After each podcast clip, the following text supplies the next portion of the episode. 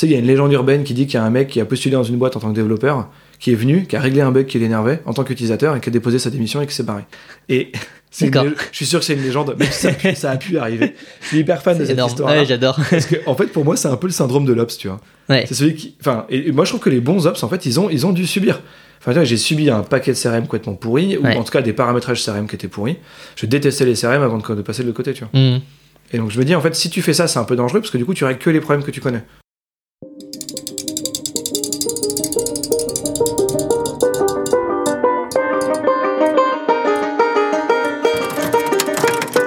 Bienvenue sur le podcast Engrenage.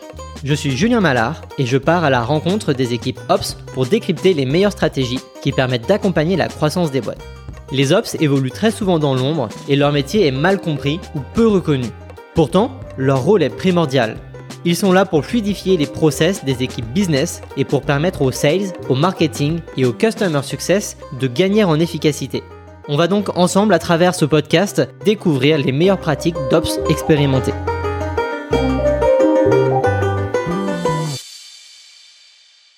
Bonjour à tous Avant de démarrer cet épisode, je vous présente Texay.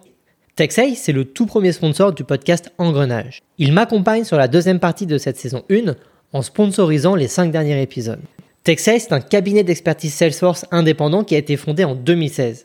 Ils accompagnent tous leurs clients dans toutes les problématiques qui sont liées au CRM, que ce soit de l'optimisation du cycle de vente jusqu'à la refonte complète de leur CRM. Chez Texay, c'est donc pas simplement de l'intégration Salesforce, mais c'est une vision et une approche 360 qui couvre l'ensemble des spectres d'un projet autour du CRM. Que ce soit des audits approfondis à la formation des équipes en fin de projet, tout en passant par la co-construction du CRM de leurs clients. Texay, c'est aussi plus de 70 collaborateurs qui ont en moyenne 6 années d'expérience sur Salesforce. Ils sont tous aujourd'hui basés en région parisienne, mais peuvent intervenir en région et même à l'étranger. Si vous avez un projet CRM ou une problématique avec Salesforce, je vous invite donc à les contacter directement. Vous retrouverez leur contact dans la description de l'épisode. Maintenant, place à l'invité du jour. Bonne écoute. Bonjour Jean-Baptiste. Salut Julien. Merci euh, d'être euh, présent pour euh, ce nouvel épisode du podcast Engrenage. Je suis trop content de t'avoir parce que bah parce que en fait tu es un des membres fondateurs du, du Business Operation Network et donc une des personnes qui déploie je dirais les ops en France dans l'écosystème français en tout cas. Eh ben écoute, c'est un énorme plaisir. Alors après, j'ai rejoint un tout petit peu après la création, mais c'est vrai qu'en tout cas, on fait partie de, de ceux qui gèrent l'association qui est derrière le Business Operation Network. quoi. Ouais, complètement. Était euh, était même très présent justement auprès de la communauté. On l'a même vu euh, euh, mercredi. euh, on, a pu se rencontrer pour le, le la petite fête de Noël, on va dire, des ops. Exactement, qui était, qui était Noël plus les 4 ans. C'est grand 4 ans. Euh, j'ai des enfants qui me disent ça. Donc, euh, Ouais. pour l'association, on s'est dit que c'était pareil. C'est grand 4 ans quand même, avec euh, presque 2000 personnes et, euh, et 4 ans d'existence. C'est une communauté professionnelle qui est, qui est assez intéressante. ouais. Ouais, trop bien. Et bah écoute, moi justement, je veux, j'ai décidé de lancer ce podcast pour pour aider les ops à déployer leur leurs euh, leurs compétences et essayer d'obtenir les meilleures euh, stratégies euh, ops. Et donc on va parler aujourd'hui donc de, de, de performance et, et, d'équipe ops. Mais avant, on va déjà démarrer par ta présentation. Est-ce que tu peux me retracer un petit peu ton parcours, me dire quel est ton parcours, comment est-ce que tu es arrivé aujourd'hui au métier d'ops? Euh, ouais, carrément. On va, on va essayer de faire simple. Euh, en gros, ça fait euh, 16-17 ans que je suis en train que j'ai commencé à bosser. Euh, au tout début, j'étais étudiant et j'avais envie de faire des trucs en dehors des cours. Et du coup, ce que j'ai fait, c'est j'ai écouté les gens, essayé de comprendre un peu ce qu'ils avaient comme problème, et je me suis dit, à chaque fois que je peux le résoudre, peut-être que je le ferai quoi. Et là, il y a une personne de ma famille qui avait des problèmes de communication et de mise sur le marché euh, dans l'immobilier professionnel. Ok. Et je me suis rendu compte que j'avais des potes qui étaient euh, créa, euh, qui avaient des bonnes capacités de production euh, de, de vidéos 3D par exemple. Et Mhm. en fait, dans le métier à ce moment-là, c'était il y a hyper longtemps. Et ben, il y a, ça coûtait très très très très très très cher. D'accord. Donc moi, j'ai trouvé des gens pas chers et rapides et qui étaient ok pour travailler la nuit. et en gros, on a fait. Donc je me suis lancé comme ça en tant que consultant et euh, de fil en aiguille, j'ai fait de la gestion de crise. Enfin, j'ai fait beaucoup de consultations. De consultant au tout début, j'étais vraiment euh, seul ou, euh, ou un peu accompagné.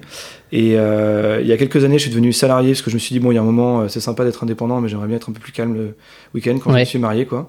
Et là, on s'est dit, euh, j'ai un pote qui m'a appelé en me disant, euh, j'ai besoin d'un d'un responsable d'équipe, directeur commercial pour une pour ma boîte. Et c'était une une société qui faisait la distribution de SFR Business. D'accord. C'est euh, la téléphonie d'entreprise, que ce soit euh, mobile, fixe, internet, enfin il y a plein de Mhm. services associés. Et donc je me suis dit, tiens, pourquoi pas euh, J'ai jamais bossé en téléphonie et moi je suis un peu tech oriented. Mais Ouais. t'avais des compétences de sales? Alors le truc, c'est quand t'es consultant, t'as pas trop le choix. Et en tout cas, ce pote-là a fait un pari, tu vois. Donc c'était un- a priori un bon pari. D'accord. Parce que du coup, euh, son, le boss de l'agence, du coup, était pas très convaincu, enfin d'une société, quoi. Ouais. Et il a dit, bon, écoute, je te fais confiance, en général, tu te plantes pas, donc euh, à, On son, à son directeur technique. Et on teste. Et donc en six mois, je faisais la moitié du chiffre d'affaires de la boîte. Ok. Et donc À toi tout seul Ouais, et donc ça a très bien marché.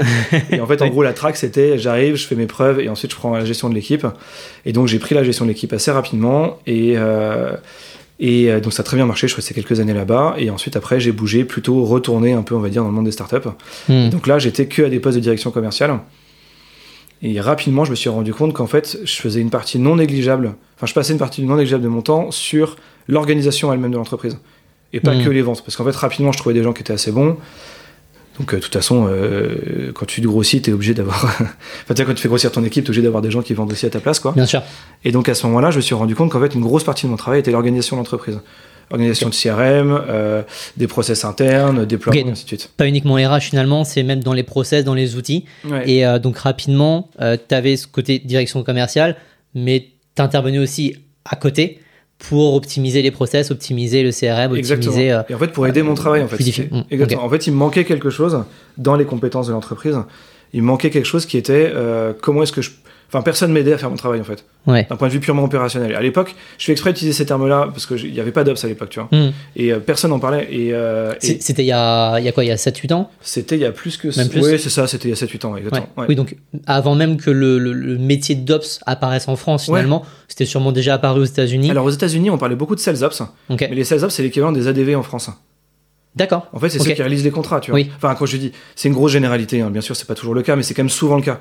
Et tu le vois bien, par exemple, chez Salesforce, les, les sales ops, c'est ceux qui font l'activation des contrats. D'accord. Et donc, c'est vraiment, en gros, des ADV, quoi. Enfin, encore une fois, bon, je fais des gros raccourcis, mais c'est Oui. à peu près ça. Mm. Et donc, tu vois, à l'époque, je me suis rendu compte de ça, et euh, j'étais chez Lucky, euh, une startup qui a été rachetée par Airbnb. Où là, on a fait un scaling complètement délirant parce qu'on on a dû avoir. euh, enfin, bon, de toute façon, quand tu fais partie d'Airbnb, tu dois de toute façon aller assez vite, tu vois. Oui. C'est une grosse boîte. Et au moment où je suis parti d'Airbnb, parce qu'en fait, tu construis beaucoup, puis après, il faut maintenir. Donc, bref, il y avait pas mal de choix. On n'était plus forcément alignés sur la politique. Euh, là, je me suis vraiment dit, OK, qu'est-ce que j'ai envie de faire? Et j'ai rencontré des potes qui m'ont dit, euh, va chez. euh, et puis, ils ont cité plusieurs boîtes, dont Leafun, qui était mon, Mm. mon employeur à l'époque. Va chez Leafun, c'est des gens qui sont super. Je sais pas s'il y a quelque chose pour toi, mais en tout cas, il y y, a moyen de. Et là, j'ai rencontré des cofondateurs. Et. Euh, en gros, on a pris un petit déj ensemble et au bout d'un quart d'heure, on sortait nos ordi pour montrer nos process J'adore. pour montrer euh, comment est-ce qu'on avait géré notre propre data warehouse. Pour Ouais. Et en fait, du coup, on s'est dit, ok, bah, ça va avancer vite, on sait qu'il faut qu'on bosse ensemble. Ouais, D'une manière naturelle, finalement, c'est pratiquement informel. Il Ouais. n'y a pas d'entretien d'embauche, mais à la fin de l'heure ou de l'heure et demie, Et en fait, tu tapes dans la main. Mais exactement. Et en fait, c'était clairement un pré-entretien d'embauche. Hmm. Et là, j'ai euh, rejoint la boîte donc quelques semaines après euh, en tant que business ops pour monter une fonction business ops dans une entreprise qui grossissait quand même très vite. Hmm. Donc, euh, qui est euh, une société qui base dans la santé, une startup qui. qui a Ils beaucoup, font quoi beaucoup déjà, l'IFAN Euh, alors principalement la digitalisation des comptes rendus médicaux à l'époque quand j'arrivais et maintenant ils font beaucoup de trucs ils ont euh, ils ont lancé une offre qui s'appelle Clinical Data et en fait c'est un des plus gros acteurs dans la donnée euh, la donnée euh, de santé en fait en France D'accord. Oui, donc tous les laboratoires vont s'appuyer sur eux pour leurs Alors, surtout les études. groupes de cliniques euh, groupes de cliniques hôpitaux Ok. D'accord. et euh, ils en parleraient encore beaucoup mieux que moi parce que ça a pas mal évolué depuis que je suis parti Mm. mais mais donc en tout cas quand je suis arrivé c'était principalement le compte rendu médical avec une IA derrière, tu vois, qui, Mm. qui comprend le compte rendu toute seule et qui du coup va l'envoyer à la bonne personne par le bon canal et tout. Et, et en fait, l'équipe grossissait assez vite. Il fallait bosser avec tous les praticiens en France. Ils sont quelques-uns. Avec toutes les épi- tous les hôpitaux, toutes les cliniques, sont quelques-uns. Et donc, il fallait organiser tout ça, tu vois. Et, euh, et là, je me suis dit, ok, en fait, mon boulot, il est en interne. Euh, bosser avec des clients externes, c'est super. Et à ce moment-là, j'ai pas mal compris qu'en fait, tu avais vraiment deux types de catégories de population. Tu avais le client externe et le client interne. Hmm. Et en fait, je me suis dit, ok, bah, en fait, moi, je vais être au service de l'interne parce que la croissance coûte trop cher. Et en fait, il faut arrêter d'envoyer des humains au problème. Il y a un moment où il faut, euh, il faut qu'on s'en occupe, euh, il faut que l'interne soit aussi bien géré, il faut qu'on le considère comme un propre client. Et donc ça, c'est un truc qui commençait à germer, tu vois, on va en reparler plus tard, mais ça commençait vraiment à germer, où je me suis dit, ok, il y a vraiment un truc à faire avec l'interne, parce qu'en fait, tu t'occupes vraiment beaucoup plus de ton client que de tes collaborateurs. Donc en fait, ce que tu es en train de dire, et je pense qu'on arrive déjà sur euh, pratiquement la thématique de l'épisode, mais c'est euh, arrêter d'entasser finalement les people, les, les, les commerciaux par exemple, pour faire grandir l'équipe commerciale, mais plutôt travailler sur ton process pour optimiser euh, ce que ton sales un sales est capable de produire. Exactement. Donc on aurait pu hurler spoiler alert juste avant que tu le dises, mais globalement c'est un peu ça l'idée. Ouais. Et donc tu vois, en fait j'ai fait ça pendant quelques années chez Lifen, et plus ça avançait, plus ce poste-là a pris de la place, tu vois. Euh, parce que n'est pas seulement en business, euh, parce que tu vois l'équipe, bah, du coup j'ai fini par, euh, par recruter assez vite. Euh, 1, 2, 3, 4, 5, 6 personnes, tu vois, ça, on est monté assez haut. Ensuite, on a recruté des développeurs, euh, on a recruté donc euh, des RevOps ou Business Ops à l'époque, euh, et ensuite euh, Data Analyst. Enfin, tu vois, on a vraiment fait une équipe vraiment assez multidisciplinaire. Tout ça au service du collaborateur interne et au service de la performance de l'entreprise, tu vois. À l'époque, j'appelais ça encore que Business Ops RevOps. Hmm, ok. Donc, euh, et euh, au fur et à mesure où ça a avancé, la place prend plus, enfin, le poste prend beaucoup plus de place, et on s'est rendu compte avec d'autres collègues et d'autres potes dans la communauté, dont Charles, avec qui tu as discuté il y a pas longtemps, qu'en fait, la vision, elle est plus large que ça, et ça va venir complètement dans le thème de notre, de notre Mm. interview aujourd'hui, mais la vision elle est plus large, elle est vraiment, en fait, on parle de performance. Ouais. En fait, on se dit, pourquoi est-ce qu'il y a que les sales qui ont le droit? En fait, les sales en en ont besoin, mais en fait, tous ceux qui sont en dessous, entre guillemets en dessous, hein, sous la responsabilité du, du Chief Revenue Officer, en fait, ils ont besoin d'aide. hein. Ils, ont be- ils ont des process, ils ont des outils, ils ont des machins. Et donc, il faut absolument que tu, tu fasses en sorte que tout ça, ça soit bien lié et que les gens parlent globalement le même langage. Et donc, déjà, de base, le, le poste allait très très vite. Tu vois, c'est, euh, dès le départ, ça s'est vraiment élargi. D'accord. Et, et ensuite, on se dit, bon, tout ça, on a besoin de data, donc bam. Après, tu as des, des outils internes qui sont plus ou moins co-développés. En fait, t'as pas envie de, de, d'un- de- comment dire, de gêner la roadmap de la boîte pour des développeurs internes. Du coup, on a notre propre équipe de développement. Donc, on a recruté des Mhm. développeurs. Principalement orientés Salesforce, mais c'était quand même rapidement, ils sont devenus full stack. Et ensuite, tu as des impacts, parce qu'on parle de très grosses données, tu vois. euh, L'annuaire de santé en France, il y a, si tu prends tous les praticiens, tous les lieux, tous les lieux de pratique, plus tous les établissements, y a, tu, tu fais 4 millions en ligne. D'accord. Donc euh, dans un CRM, il faut un peu l'organiser. Et puis, surtout- et puis en fait, en gros, une- un, des, un des piliers non négligeables de l'IFUN, c'est euh, c'est la- l'annuaire de santé euh, qui est extrêmement riche, qui est, vraiment le plus développé en France, Ouais. enfin vraiment assez hallucinant. Et, euh, et en fait, ça, c'était au cœur du CRM. Et donc, dans l'entreprise, un des assets d'entreprise est, est- l'annuaire, et donc euh, un autre asset interne, en fait, c'est le CRM. Du coup, tout ça, ça devait travailler ensemble. Oui, parce qu'en fait, c'est la valeur initiale de la boîte. Une des valeurs, alors une des valeurs initiales Mm. exactement, et c'est situé dans le dans l'annuaire, ouais, exactement. Euh, c'est une des valeurs. Après, il y a beaucoup d'autres trucs par-dessus, dont l'IA et tout, mais ouais, c'est en gros, c'est ça. Et, euh, et donc, ça, c'est super intéressant parce qu'en fait, on s'est dit, OK, dès le départ, on veut être ISO avec le reste de l'entreprise et avec notre marché. Mm. Et en fait, donc, quand tu fais une migration de CRM, ça qui est sympa, c'est que tu as l'opportunité d'avoir une nouvelle page, blan- page blanche. Oui. Tu commences avec un truc où tu peux faire les choses euh, bien. Oui, et tu réfléchis à l'architecture en amont. On- Et- on, on Exactement. avait échangé justement avec, avec Jocelyn sur, sur ce sujet-là, qui, euh, qui lui a fait plusieurs migrations CRM chez Payfit. Ouais. Euh, on, a, on a fait un épisode tout simplement du podcast qui, qui sera le premier normalement à sortir. Euh, parce que oui, à l'heure où on enregistre aujourd'hui cet épisode, le podcast n'est pas encore sorti. Exactement. voilà, il sortira prochainement. Euh, et donc, euh, en effet, euh, migration CRM, euh, il y a, on, on peut en parler aussi pendant des heures en fait de la Ah migration ouais, et, puis- et, et je dois t'avouer que dans mon vie de tous les jours, j'en parle pendant des heures. J'imagine. Et donc en gros, t'imagines, t'as, t'as l'opportunité de faire les choses bien, et donc du coup, on se dit bon bah ok, euh, qu'est-ce qu'on fait correctement Euh, Et là, on s'est dit ok, il faut que ça ressemble au marché, parce qu'en fait comme ça, ça va Mhm. nous servir, et en fait, on va pas regretter la structure de données qu'on a quoi. Donc c'est beaucoup plus difficile à lancer dès le départ, Ouais. mais par contre, une fois que c'est fait, c'est c'est un gros truc, mais ça un marche. gain de temps pour le Ah, quotidien. Ça, ouais. Alors il y en a qui râlent encore, mais effectivement, c'est. Moi, je trouve que c'est toujours un gain de temps parce qu'en Il y en fait, aura toujours qui vont, qui vont râler de toute façon. c'est le principe. Un, un commercial qui râle pas contre le CRM, c'est pas un vrai commercial, tu vois. et, euh, et donc voilà. Et donc du coup, là, j'ai commencé à pas mal intervenir dans les, dans les comités d'architecture de l'entreprise. D'accord. Euh, rien que pour les idées de, en fait, on, on est client et consommateur en premier rang de la structure de données de l'entreprise. Hmm. Et ça, c'est super important parce que du coup, là, ça, ça a monté un deuxième truc hyper important de ma carrière qui est, en fait, on a besoin tout le temps de la donnée. Et donc, on a besoin d'une équipe data, et donc, on a besoin de data analyst ou de data engineer, potentiellement. Et en tout cas, la, la, le dat- la data warehouse ou le data lake sont partie intégrante de ton CRM, contrairement à ce que tout le monde pense. Et quand je dis Mhm. contrairement à ce que tout le monde pense, c'est que pour l'instant, j'ai personne d'autre, ou très très peu, tu vois, je les compte sur les doigts d'une main, qui m'ont dit, OK, quand on réfléchit CRM, on réfléchit data warehouse.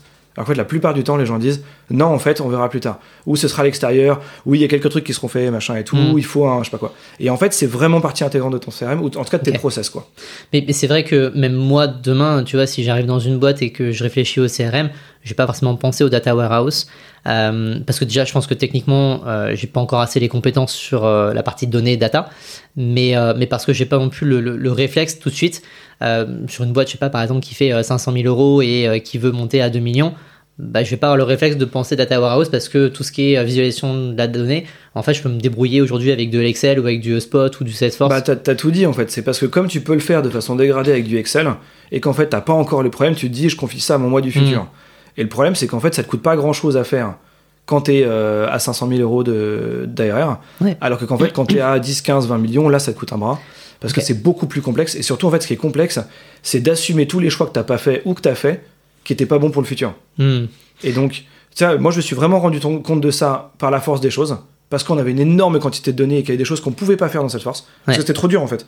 C'était beaucoup trop gros. Et donc, du coup, on s'est dit, bon, bah, ok, en fait, on est obligé de le faire à l'extérieur. Et là, je me suis rendu compte qu'en fait, c'était le bon choix parce que structurellement, le CRM n'est pas fait pour faire une data warehouse. Hmm. Ok, ça fait 5 minutes. Euh, on n'a même pas fait ta présentation. J'ai déjà plein de questions. et on a déjà commencé à bien aborder le sujet. Et, et finalement, on pourrait, alors c'est pas la thématique du jour, mais on pourrait parler euh, comment tu structures ton CRM pour construire ton data warehouse. Ouais, ça peut être une idée. ouais. Euh, c'est pas forcément le sujet du, du- du jour, mais euh, ça pourrait être un objet d'un- autre épisode. Je vais revenir un peu en arrière et après on terminera ta présentation parce que tu parles, tu as l'air très technique, beaucoup de Je données. de faire attention. ouais. Non, non, mais c'est- pas du tout une critique. Au contraire, moi, ça m'intéresse et je pense que ça peut intéresser d'autres personnes. Alors, en effet, euh, peut-être qu'on risque de perdre aussi certains auditeurs, euh, mais on va pas essayer de rentrer trop dans Non, les détails. Mais sûr. Comment comment t'as fait pour avoir cette euh, compétence? C'est quoi ton parcours académique? C'est quoi euh, Comment t'as développé ces compétences-là? Ah, c'est marrant ça. Je parle rarement de mon parcours académique parce qu'il est un peu particulier et qu'il est difficile à expliquer. Enfin, difficile. Non, en fait, c'est hyper facile. En gros, euh, j'ai fait un tout petit peu de droit, genre un an, et on s'est fâchés tous les deux. Ok. Euh, comme un divorce, il y en a un des deux qui était hyper d'accord, c'était le droit. Mes profs étaient pas du tout d'accord que je reste globalement. Et, euh, et ensuite, j'ai fait une école de business, euh, une école business, enfin une sorte d'école de commerce en, en post-bac. Euh, et, euh, et en fait, j'avais envie de commencer à bosser. Donc, pendant mes cours, j'ai fait énormément d'in- d'investissements associatifs et j'ai créé ma boîte à ce moment-là. Donc, je suis devenu consultant à ce moment-là. Et du coup, j'ai quitté avant d'avoir euh, avant d'être di- diplômé.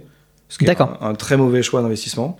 Et, euh, et je me suis rendu compte plus tard qu'en fait, on en parlera, je pense, mais en gros, tu tu t'arrêtes de bosser, enfin, tu t'arrêtes de, de te former.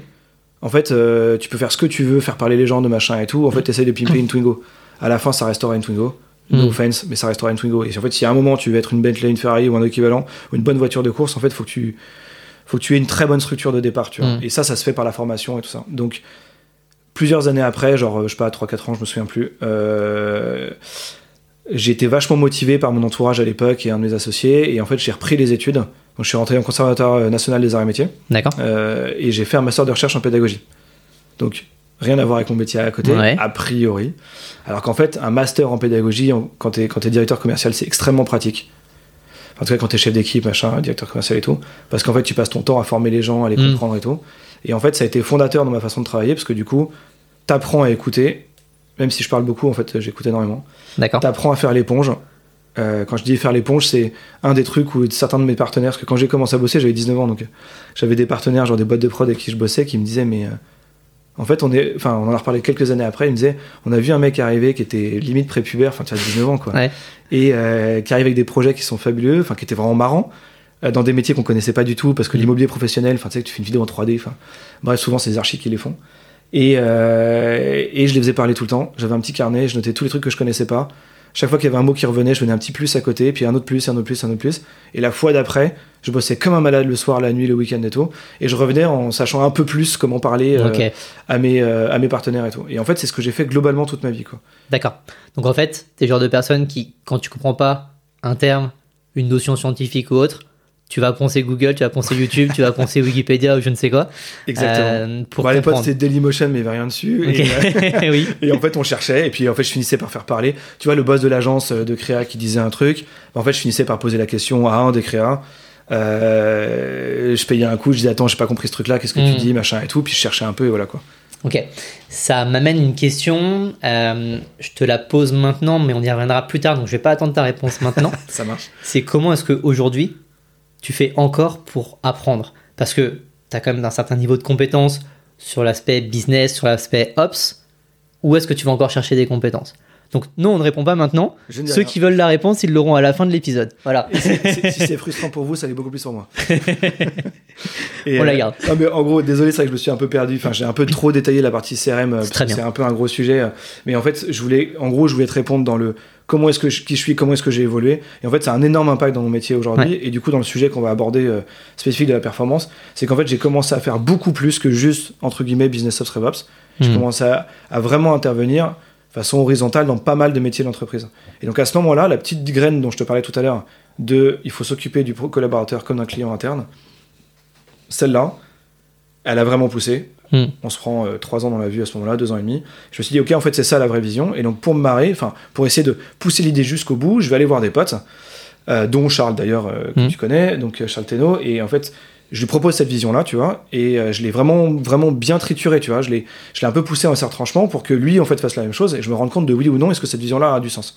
Et, euh, et c'était encore, je dirais pas que c'était novateur, mais peu de gens en parlaient, tu vois. Et j'ai fait ça avec d'autres boîtes, et il y a- lui comme une autre qui m'ont dit, euh, qui m'ont dit, euh, en fait, c'est super comme idée, mais fais-le chez nous. Et donc, Ils bah, vont te re- recruter. Exactement. Et donc j'ai poussé à fond le- l'idée en interne. C'était pas forcément adapté à 100% pour l'IFAN euh, à l'époque. Et, euh, et donc du coup, bah, j'ai décidé de partir. Donc je suis arrivé chez Skello à l'époque. D'accord. Et là, je suis arrivé en tant que VP opération. Ok. euh, dont le poste, en fait, on aurait pu appeler ça VP performance, c'était pareil. Hmm. Dont le poste, c'était de gérer la performance interne de l'entreprise. Ok. Donc, quand tu dis performance interne, ça m'intéresse vachement parce que ça va être justement euh, une des questions euh, qui, va suivre, comment tu gères la, la- performance des ops? Euh, mais donc là, sur ce poste de VP opération, tu n'es pas du tout sur la performance sales. Alors, en fait, on n'est pas en enablement, si tu veux euh, mettre un. En fait, l'équipe enablement aurait pu être dans notre équipe, mais c'était pas le cas. Elle était sous le, sous le CRO. Euh, mais c'est vraiment la performance des outils et process. Faire en sorte que chacun fasse exactement ce pour quoi il a été recruté, ce en quoi il sera le meilleur. Et tout le reste doit être géré de façon plus ou moins automatique. D'accord. À part l'enablement, il y avait globalement à peu près toutes les fonctions. euh, Donc concrètement, ça veut dire que tu, tu regardes les compétences de chaque personne, soft skills, hard skills, tu regardes la fiche de poste, quels sont les objectifs, et tu essaies de t'assurer que ça matche bien pour chaque personne. Alors non, c'est un peu plus, euh, un peu plus, euh, un peu plus élevé, on va dire. C'est plus Ok. au niveau de l'équipe. Tu regardes l'objectif de l'équipe. D'accord Tu dis qu'est-ce qu'on fait pour que ceux qui sont dans cette équipe-là ne fassent que leur métier? D'accord. Et donc typiquement, c'est vraiment axé tooling, vraiment axé, axé process interne. Ok. Et, euh, et pour le, on va dire le bien-être et euh, la compétence de conviction, on va dire, ou la compétence de euh, métier pur, à savoir est-ce que je suis un bon commercial ou pas. Euh, ça, on le laissait euh, au manager et au et à l'équipe enablement. Ok, donc en fait, toi, tu euh, allais supprimer toutes les petites euh, euh, interférences qui pouvaient arriver chez les CES, chez les CSM ou, ou Ouais, au market Exactement. pour qu'ils se concentrent exactement sur leur métier. Ça, c'est le métier, exactement. ouais. Ok. Et donc, forcément, ça passe par le CRM parce que tout le monde est Mm. dedans. Et ça passe par les outils euh, de CSM, ça passe par l'outil de, de téléphonie, ça passe par la data. Donc, donc l'équipe data analyst était dans, dans notre équipe. Et donc là, ça passe par, en gros, tous les moyens possibles et imaginables que tu as pour que ta boîte fonctionne correctement et que tu t'appelles. Hmm. En gros, tu, voilà, que ta croissance te coûte pas trop cher, quoi. Ok, génial.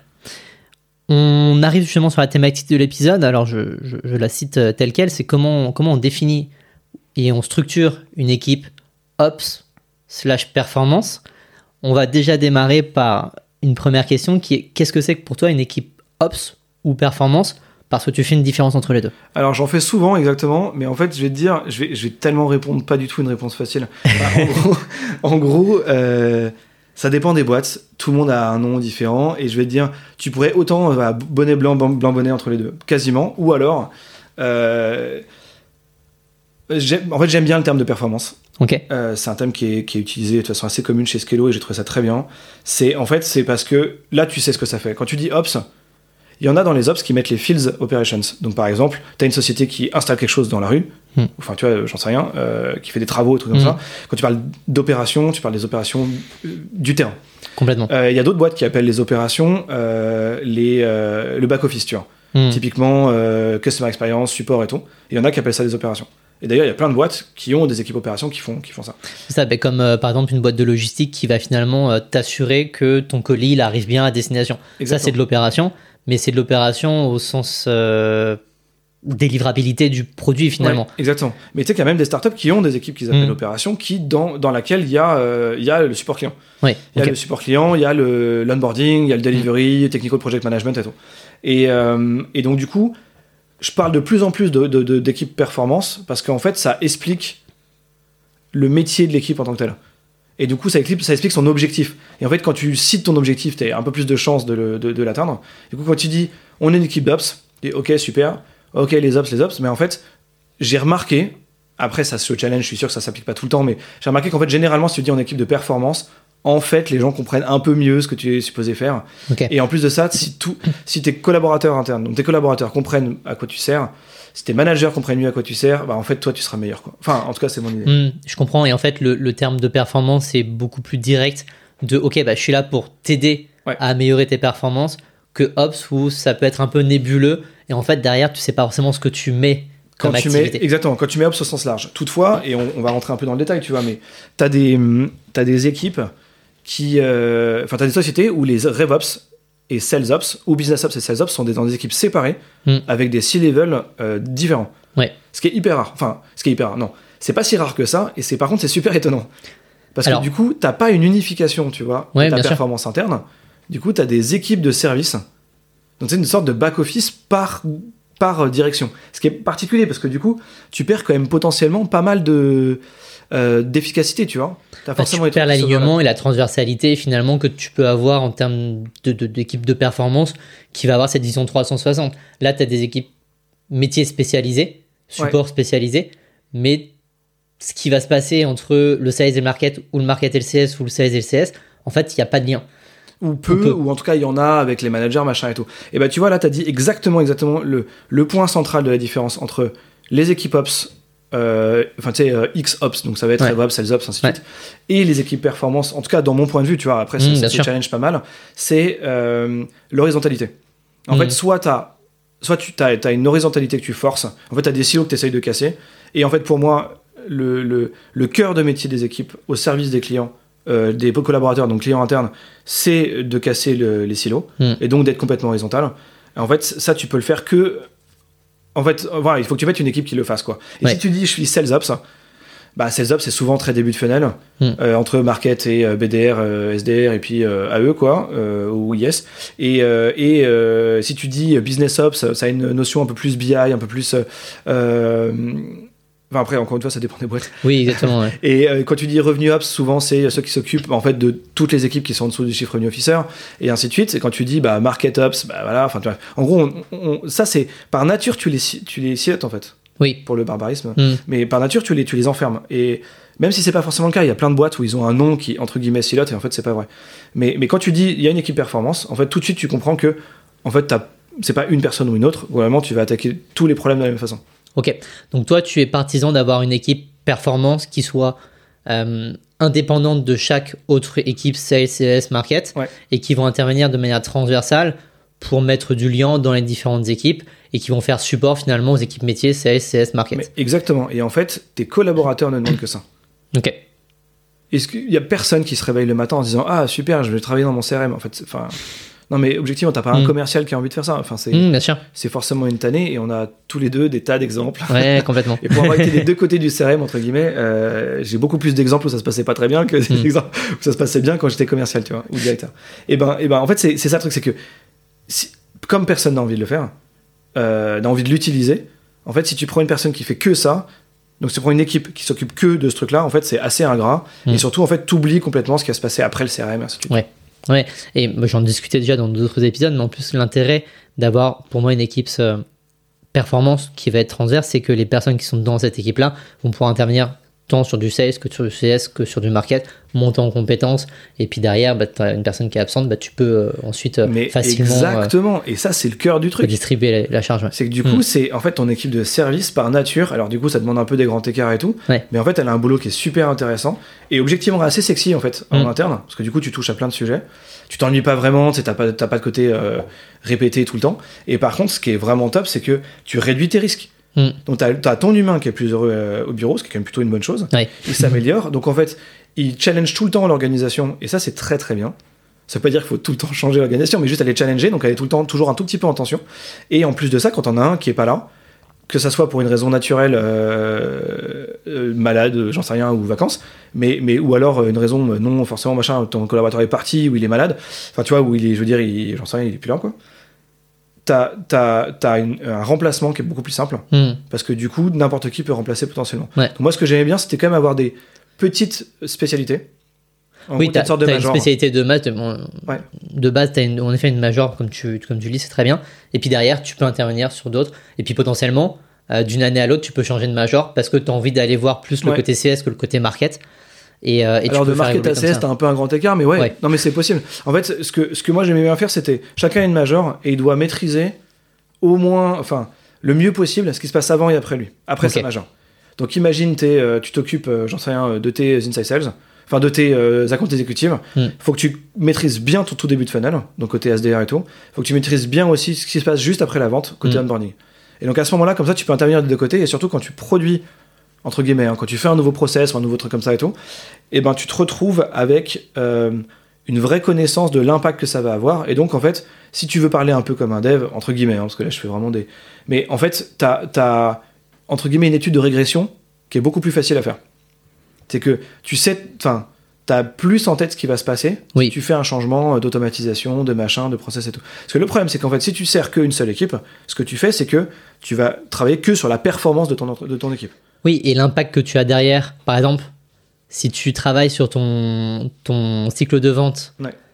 mais que derrière tu réfléchis pas à l'impact de l'onboarding, qu'est-ce que, qu'est-ce que ça apporte comme impact sur l'onboarding Tu vas changer un paramètre de ton cycle de vente, potentiellement ça change ton paramètre de l'onboarding, sauf que ça tu l'as pas pris en compte, et donc tu l'as même pas euh, anticipé finalement. Ouais, exactement, potentiellement. Et euh, donc ça, c'est le, c'est le scénario le pire, quoi. Et le scénario, entre guillemets, euh, le meilleur, c'est tu sais qu'il y a des trucs, et du coup, tu vas perdre du temps. Ça va t'empêcher, entre guillemets, de, d'innover, parce que tu vas perdre du temps à aller, ch- à aller chercher l'impact pot- négatif potentiel, tu vois. Hmm. Alors qu'en fait, euh, si tu avais l'habitude de travailler dessus euh, de temps en temps, bah en fait, t'aurais pas eu le sujet, quoi. Ouais, ok. Ok. Bon, après, tout ça, c'est des, des visions un peu euh, hyper positives et tout. Et objectivement, ça, ça, ça marche pas mal. Ton équipe performance, tu la mets sous quelle responsabilité? Ah, la grosse question. Dans l'idéal, hein. je Ouais. sais qu'il n'y a, il y a pas d'organisation idéale. À chaque fois, tu vas t'adapter à ton business, à ton, à ton, à ton entreprise. Mais, mais toi, demain, tu as besoin, euh, euh, tu veux faire ton, ton organisation idéale. C'est quoi l'organe idéal? Je vais être obligé de te dire ça dépend. en gros, ça dépend parce que euh, ça dépend vachement des humains, en gros. Et quand je dis des humains, c'est des responsables. Euh, évidemment de, toi-même et évidemment de tes équipes. Mais, mais c'est surtout, surtout de. Quand tu dis à qui tu reportes, ça dépend de la personne à qui tu reportes. Je parle personnellement, à savoir de sa, son appétence, ses compétences et tout. Je te donne des exemples euh, un peu larges et puis je te donne un truc un peu particulier. En gros, en plus large, c'est de manière générale, tu as les objectifs de ton boss. Hmm. On est d'accord Hmm. C'est qu'en fait, de toute façon, ton boss, ou comme dans l'autre sens, la, la, la, contraire est hein, l'inverse est vrai, c'est en fait un boss a normalement la somme des objectifs particuliers, mais en fait à l'origine, pourquoi est-ce que la technique OKR a été mise en place euh, Il y a dans plein de boîtes, parce qu'en fait tu décides de très grandes orientations de l'entreprise, Ouais. elles sont divisées par, di- par euh, direction, on va dire, et, euh, et ensuite tu essayes de les appliquer en fonction, voilà. Normalement, tout est aligné tout en haut, Ouais, normalement. exactement. Et après, ça ruisselle sur les différentes équipes. Mais à partir du premier niveau, tu as déjà des divergences, Hmm. pas forcément importantes, tu vois, mais tu as déjà des divergences euh, de- de- d'objectifs. Pareil, enfin, je je vais donner des trucs tout bêtes, tu vois, mais par exemple, un truc qui n'a pas du tout été géré dans les OKR et qu'il faut qu'on règle un jour, c'est que tu as des interdépendances entre des key results, Hmm. et tu as, t'as une des deux équipes qui peut réussir sa dépend, sa- son key result et pas l'autre, alors que les deux étaient liés. Parce qu'en fait, il y en a une qui peut avoir besoin de deux mois pour le faire et l'autre trois mois, et Hmm. c'est mort. Ça tient pas parce que c'est les OKR, c'est au trimestre. Enfin, tu vois, et donc du coup, t'en as une qui dit, bah c'est bon, on a réussi. Tu dis, bah ouais, mais Ouais. tu l'as réussi en début décembre, et moi j'avais besoin de deux mois pour le faire, donc c'est mort. Et, et en fait, donc ça c'est bien la Mais, preuve. mais ça, tu peux pas le voir en amont? Parce que normalement, tu Bah, en si amont. tu fais les trucs correctement, oui, mais bien sûr. Mais après, tu sais, tu sais bien que dans la vie, t'as aussi des trucs. Oui, qui- bien sûr. Et ce que je veux dire, c'est qu'en fait, ça c'est un, c'est un exemple un peu facile, mais quand même un bon exemple de. En fait, ça dépend de ta direction. Hmm. Tes objectifs en vrai, même Oui. si l'interprétation et tout. Et tu vois, moi, j'ai eu à un moment donné, j'ai eu trois boss en même temps, qui étaient le CEO, le CTO et le CRO. Hmm.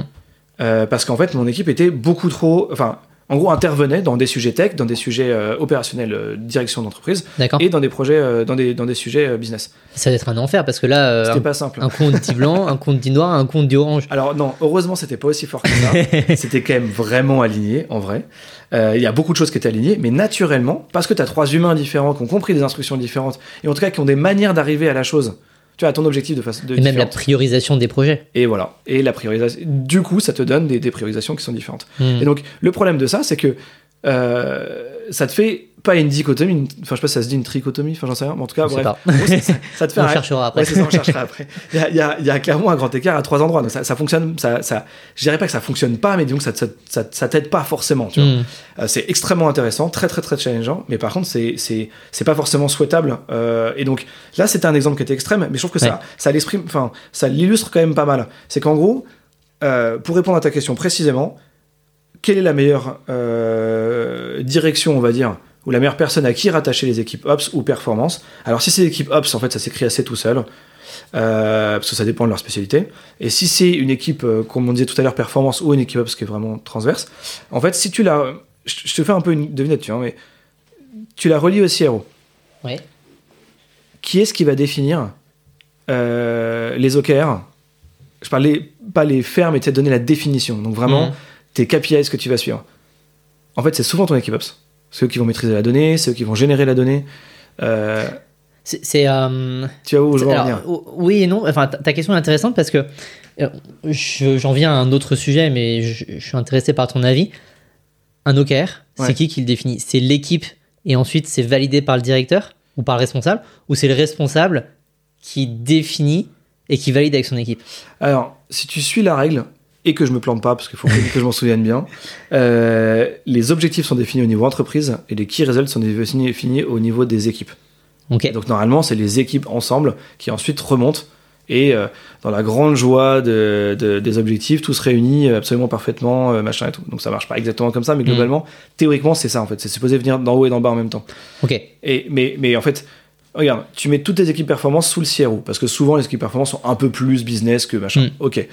Euh, c'est entre autres parce que euh, quand tu regardes le nombre de personnes que tu as dans une boîte, comme une startup par exemple, il y en a beaucoup côté tech, et qui sont pas habitués, quelqu'un à l'extérieur de l'équipe tech leur dit ce qu'il faut faire. Hmm. Donc souvent l'équipe performance s'occupe moins des équipes euh, tech produits que des autres équipes. Je dis bien souvent parce que ça, ça dépend. Mais en gros, si tu les mets sous le CRO et que l'équipe Ops est là pour définir et contrôler, tout ça sur la direction de celui qui les subit, t'es un peu jugé parti, tu vois. Oui, parce qu'en fait, tu peux définir des objectifs et te dire, ok, bah, je vais pas me mettre un objectif trop élevé, comme ça, je suis sûr de l'atteindre, j'atteins mes objectifs. En fait, Alors, c'est ça, c'est ce biais-là, c'est ça? Alors ça, c'est un biais qui est, qui est très fort, celui que tu viens de donner, tu vois, qui est quand même normalement pas souhaitable. Et dans ce cas, si t'as des Mhm. gens comme ça, t'es pas supposé les garder, tu vois. Hmm, Bien sûr. Mais quand même, en fait, quand t'es jugé parti, tu vas juger quelque chose que tu peux évaluer. Hmm. Et en fait, tu vois, le biais, il vient bien plus tôt. Il vient sans que tu fasses gaffe, où tu vas te mettre des objectifs que tu peux évaluer. Mais comment tu fais alors? Bah, euh, ça, c'est une super question. C'est qu'en fait, si toutes tes équipes Ops, elles sont dépendantes du CRO, c'est très bien, tu vois. Mais t'as intérêt à avoir quelqu'un de horriblement intègre, d'une part, pour éviter le biais que t'as donné, mais également qui a une bonne vision de ce qu'il faudrait vraiment faire pour l'entreprise, pas de ce qu'on pourrait faire de mieux pour l'entreprise. Ce qui est vraiment deux choses, tu vois, ce, ce sont deux choses très très différentes. Hmm. Et donc, si tu le mets sous le CFO, il y a pas mal de boîtes qui ont des équipes euh, opérations sous le CFO. D'accord. Pareil, bah, sous le CFO, t'as un autre biais. Je dis pas bien en fait, tu auras ou toujours un biais dans Bah ce ouais. cas-là. Alors c'est pour ça que moi je considère qu'il vaut mieux que ça soit soit une direction complètement séparée, soit une direction sous le CEO. Théoriquement, le CEO, bon en gros on dit CEO en anglais, mais en fait c'est un directeur général, un CEO. Mm. En fait il est là pour gérer, pour faire que l'entreprise, faire en sorte que l'entreprise fonctionne. En fait tu dis, Eh, en fait c'est assez lié, c'est lié. Et donc si tu dis objectivement, si tu un CEO, c'est pour ça que je disais que ça dépend des personnes, si t'as un CEO qui en fait est vraiment pas mal porté sur la, la chose de la performance, on va dire, Oui.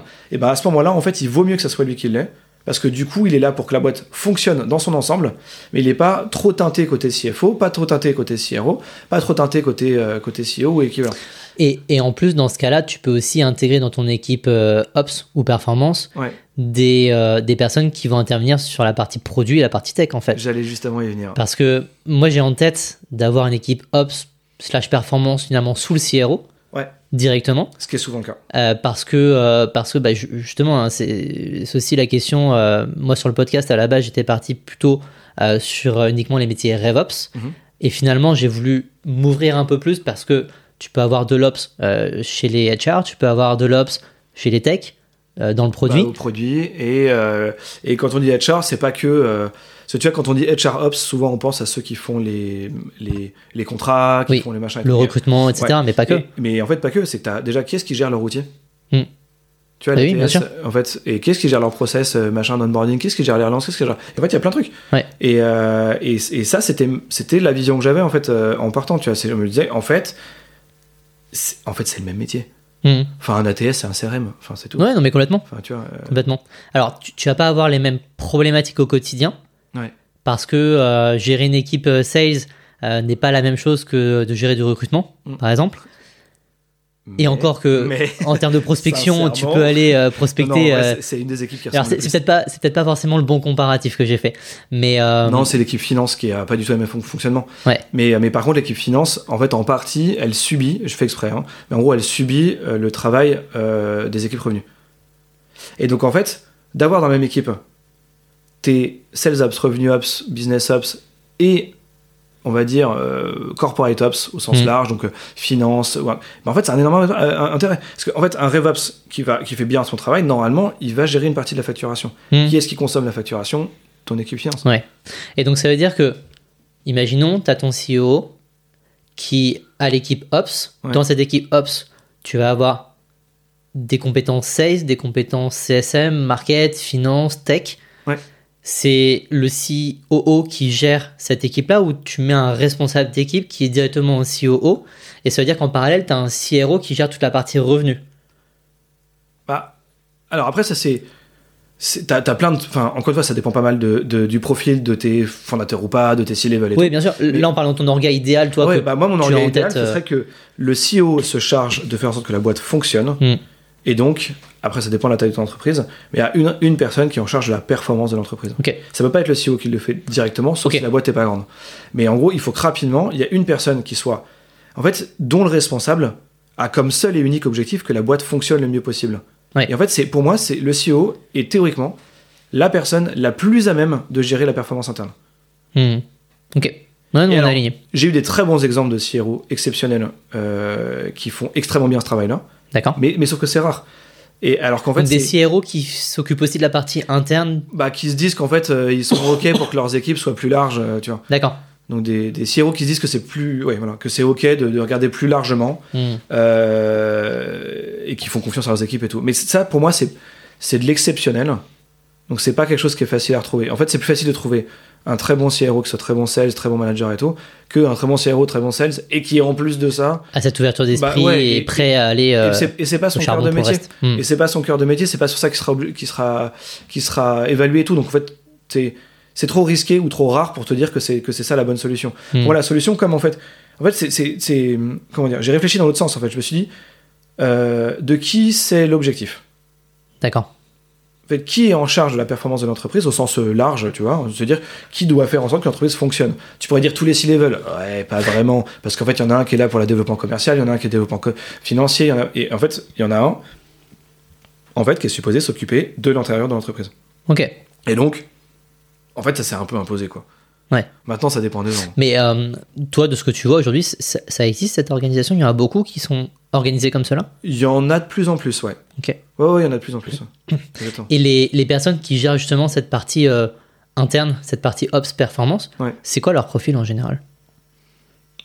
Alors c'est marrant parce que tu vois, quand tu dis, je discute avec pas mal de monde sur le recrutement des Ouais. profils Head of RevOps, euh, VP Ops ou équivalent et tout, euh, pour, euh, pour les aider tu sais, à faire les annonces, à se screener les candidats, à faire des cas techniques et tout. Et c'est assez marrant parce que un des premiers trucs qu'on se dit, c'est que c'est un des postes où il y a des disparités de compétences monstrueuses. Et quand j'ai disparité, c'est pas forcément négatif. C'est juste que comme les gens ont un background différent, ils ont des majeurs hyper différentes. D'accord. Tu, tu postes une annonce de Head of RevOps, tu vas avoir des de- profils de market. Hmm. beaucoup plus market, des profils beaucoup plus sales, des profils beaucoup plus euh, consultants, qui ont fait que du consulting. Tu vas avoir des profils beaucoup, beaucoup plus revenus, beaucoup plus euh, data. Et c'est assez marrant, en fait. Tu as des profils finance qui, qui, qui vont côté Ouais. RevOps. Et du coup, te dire qu'il y a un profil idéal, ou alors où est-ce qu'on trouve ce genre de profil, en fait, c'est compliqué. Par contre, je peux te dire que tous ceux qui sont à cette place-là et qui fonctionnent bien, en fait, ils sont tout le temps à l'écoute des nouveaux trucs. Ils ont des tas d'idées. Euh, ils sont extrêmement curieux. Et, et c'est ça qui fonctionne. Hmm. Tu vois l'idée? Oui, en fait, c'est euh, c'est plus le côté soft skills, euh, vouloir apporter quelque Ouais. chose à l'interne, comme si, enfin, ton client interne en fait, et d'avoir cette notion de, ok, j'ai un client et je veux lui apporter satisfaction, mais mon client il est interne. Et donc d'être euh, dans une posture de commercial presque, hein, Ouais. mais vers l'interne, donc d'aller poser des questions, s'intéresser, être curieux, Et se ça. dire, ok, c'est ça ta problématique, je l'ai bien comprise, comment est-ce que je te la résous? C'est une posture. Ok. En fait, c'est vraiment une posture. Et quand tu te dis qu'en fait, la personne en face de toi, c'est un client et que tu es au service de ton client, Ça, je l'ai répété, mais des milliers de fois.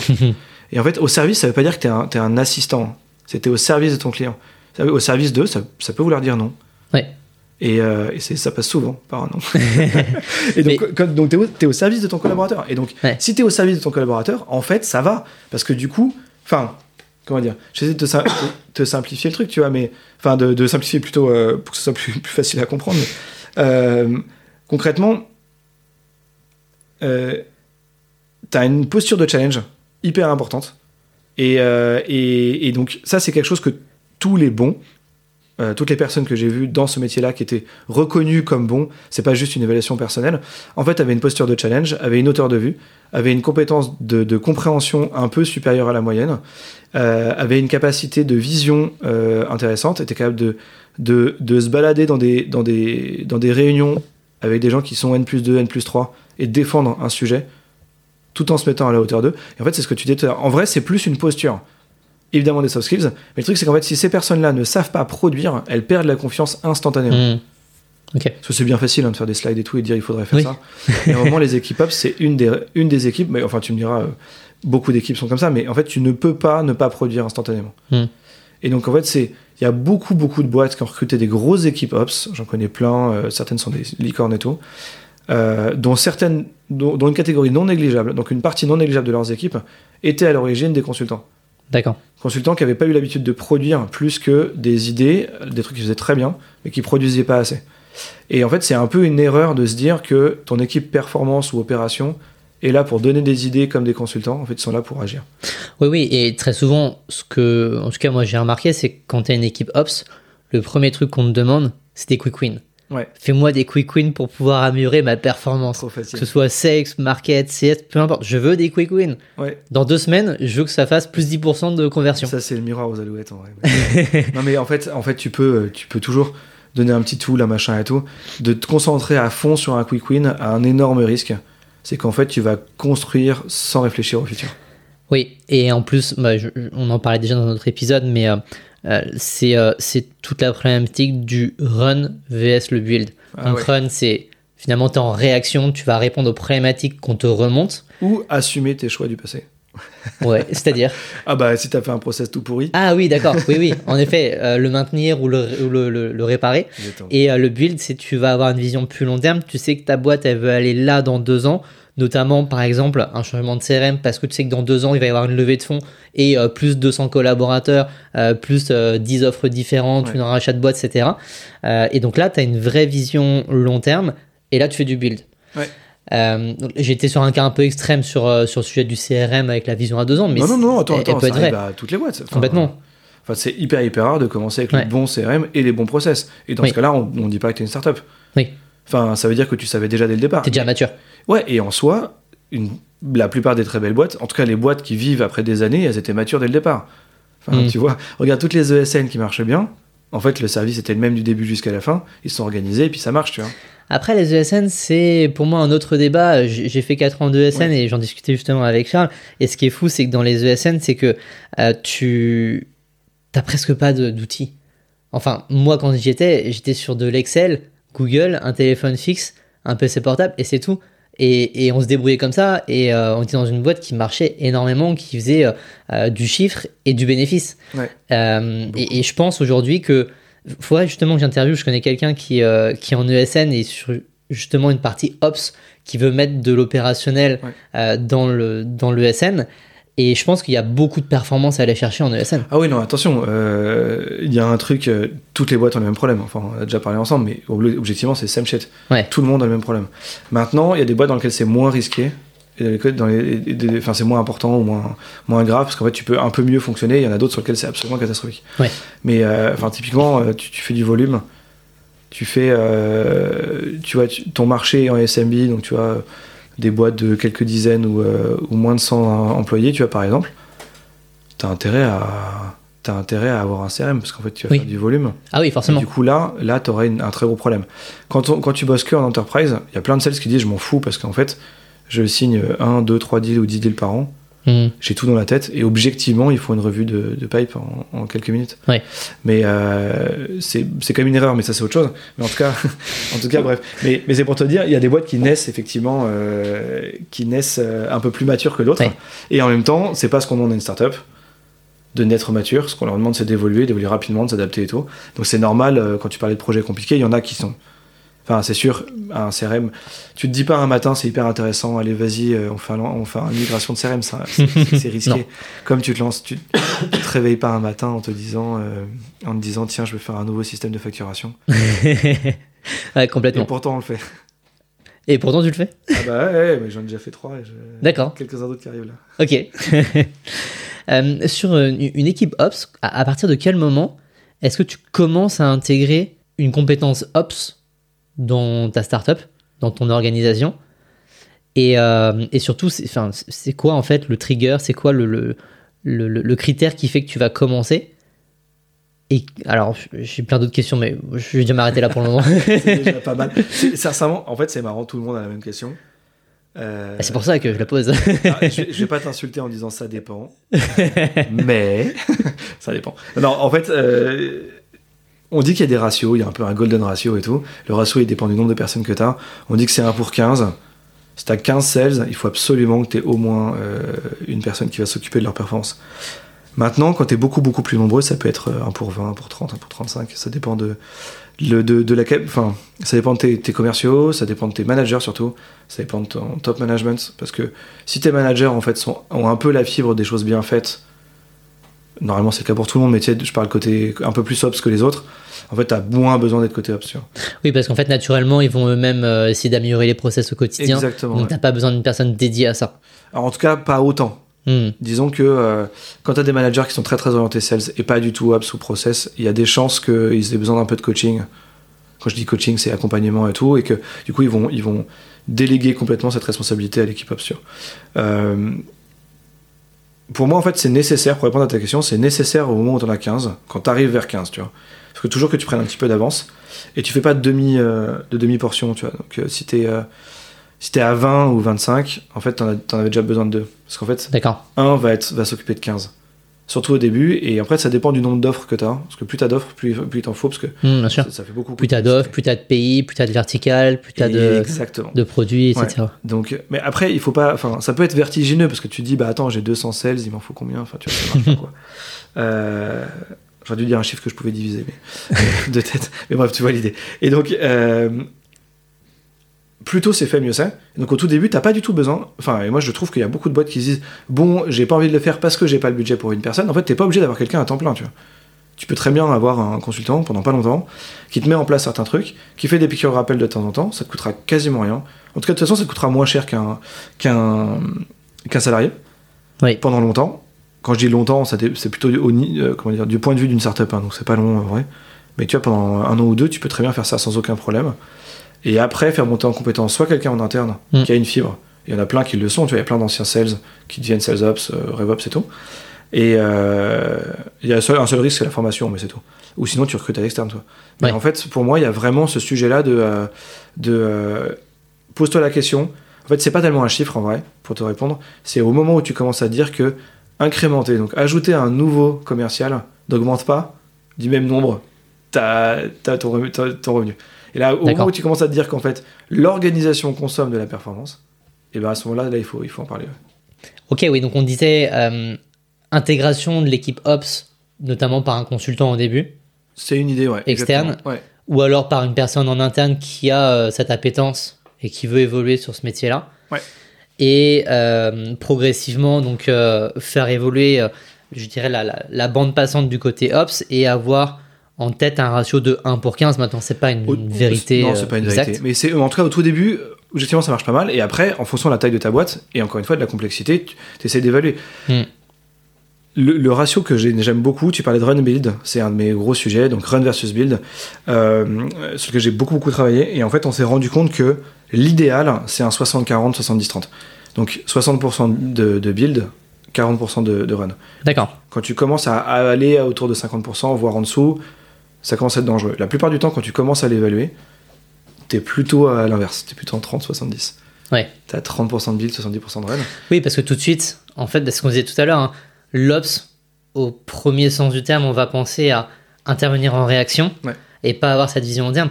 Et en plus, très généralement, tu es sur des jeunes euh, Ops qui démarrent ou des CS qui sont en transition ouais, et qui vont, et qui vont pas avoir cette vision euh, plus long terme, plus moyen Et, terme. et- et- et et d'ailleurs, long c'est potentiellement une vraie erreur, tu vois. Hmm. Et euh, je veux dire, c'est, enfin, quand je dis vraie erreur, c'est truc qui coûte cher. Et quand je dis coûte cher, c'est pas forcément, mais c'est tout critère confondu. Ça te coûte de l'argent, ça te coûte de la croissance. Donc c'est, euh, c'est une, une perte de, tu vois, une perte de. T'aurais tendance à aller chercher un Ops un peu plus expérimenté alors rapidement pour En fait, avoir cette vision euh, moyen terme Encore une fois, ça dépend du moment de ta boîte et tout. Oui. Mais euh, si t'as un, si t'as des commerciaux, tu vois, ou ou euh, ça, peut être des account managers, ça peut être, tu vois, en tout cas, y a quelqu'un dans ton équipe qui commence à avoir cette vraie appétence là, en fait, la faire monter en compétence avec des, avec des gens en externe, soit un bootcamp, soit Mhm. euh, des consultants, soit je sais pas quoi, soit un stage dans une autre boîte. Enfin, tu vois, j'en sais rien. Tu peux avoir des potes qui font ça et tout. Et ben euh, là, ça te coûtera moins cher parce que du coup, faut aller vite dans des bonnes visions. Parce que le problème, c'est que t'as une personne qui est, qui est bon sales, tu vois. Pas forcément le meilleur, mais qui est bon sales, et qui va se dire, en fait, ah, mais celui-là, euh, enfin, tu sais, son manager se dit, celui-là, en fait, il est à fond CRM, il a proposé des nouveaux trucs et tout. Donc, en fait, t'as déjà une partie du mindset qui est bon. Mais le problème, c'est que, une partie du mindset, si je te mets directement en ops, t'as zéro temps pour te former, Hmm. et du coup, tu vas aller défoncer ton CRM. C'est un exemple, mais tu vas défoncer tes process, tu vas faire des trucs qui seront tellement liés avec tes frustrations précédentes qu'en fait, tu auras tous tes quick wins que tu veux. Donc c'est vrai, donc tu te lances dans ton métier avec, des, avec un- une masse de quick wins. Tu sais, il y a une légende urbaine qui dit qu'il y a un mec qui a postulé dans une boîte en tant que développeur, qui est venu, qui a réglé un bug qui l'énervait en tant qu'utilisateur et qui a déposé sa démission et qui s'est barré. Et c'est une je suis sûr que c'est une légende, même si ça, a pu- ça a pu arriver. Je suis hyper fan de C'est cette énorme. histoire. Ouais, j'adore. Parce que, en fait, pour moi, c'est un peu le syndrome de l'ops, tu vois. Ouais. C'est celui qui. Enfin, et, et moi, je trouve que les bons ops, en fait, ils ont, ils ont dû subir. Enfin, j'ai subi un paquet de CRM complètement pourri, ou Ouais. en tout cas des paramétrages CRM qui étaient pourris. Je détestais les CRM avant de, de passer de l'autre côté, tu vois. Hmm. Et donc, je me dis, en fait, si tu fais ça, c'est un peu dangereux, parce que du coup, tu règles que les problèmes que tu connais. Oui. Et, euh, et donc, si tu te fais un peu accompagner au début, et c'est des.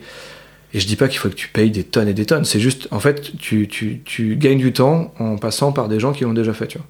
Et là, Oui, on commence euh, à avoir des gens qui ont l'expérience. euh. C'est ça, et aller à la rencontre en fait de ses pairs et, euh, Ouais. et comprendre euh, comment est-ce qu'ils ont fait ci, comment est-ce qu'ils ont fait C'est pour ça. ça qu'on a fait, euh, tu vois, c'est pour ça qu'on a autant développé la communauté Business Operation Ouais. Network. Pour ça que Aude l'a fait au début, c'est pour ça qu'après il y a Clément, Charles et ainsi de suite qui ont- et tout cela, tous qui ont, qui ont rejoint. C'est pour ça qu'on est aussi nombreux. Mm. C'est parce qu'en fait on a, enfin ça c'est une communauté qui, qui, qui cède absolument tout le temps. En fait c'est c'est c'est marrant, c'est un métier.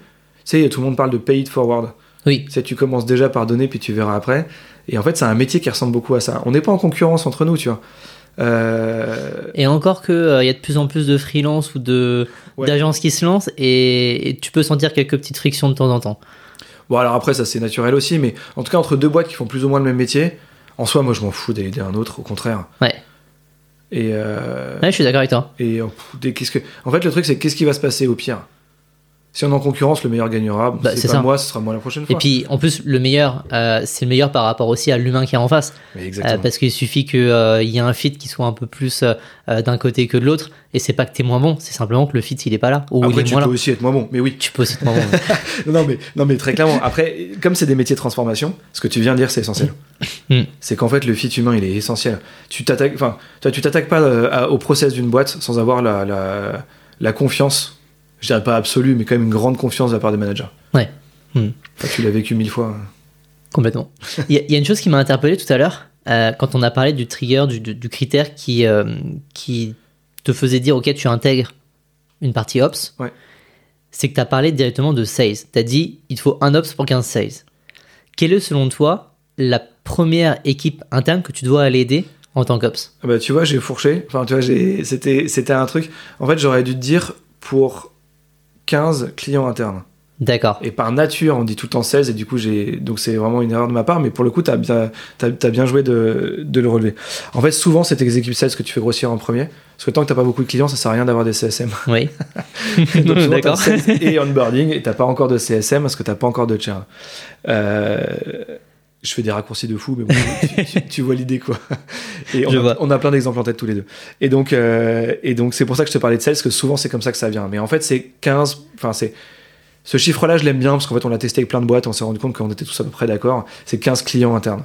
Et donc, en vrai, la première équipe dont tu as besoin, je viens d'y répondre en partie, c'est qu'en fait, bah, tu commences par le début du funnel. Hmm. Générer des clients. Bah, voilà. Et après, tu te poses la question de comment tu gères ces clients. Mais il faut le faire vite. ça. Oui, oui. comment, tu, comment tu les onboards, comment tu les gardes et tout. Si ouais, tu lèves des fonds et que tu recrutes une équipe de 56, bah forcément, pose-toi vite la question de comment tu vas les gérer. Exactement. Souvent, il faut le faire avant de les recruter, mais ça, ça vient souvent après. mais, euh, mais non, mais on est exactement d'accord. En fait, le les premières équipes, c'est souvent début de funnel. Et en fait, c'est la même raison que je te donnerais si tu me posais la question comment est-ce que tu fais euh, une refonte de tes process de vente? Ben, tu commences par le début, ton acquisition. Mais justement, parce que le début du funnel, ce serait pas le market finalement Si.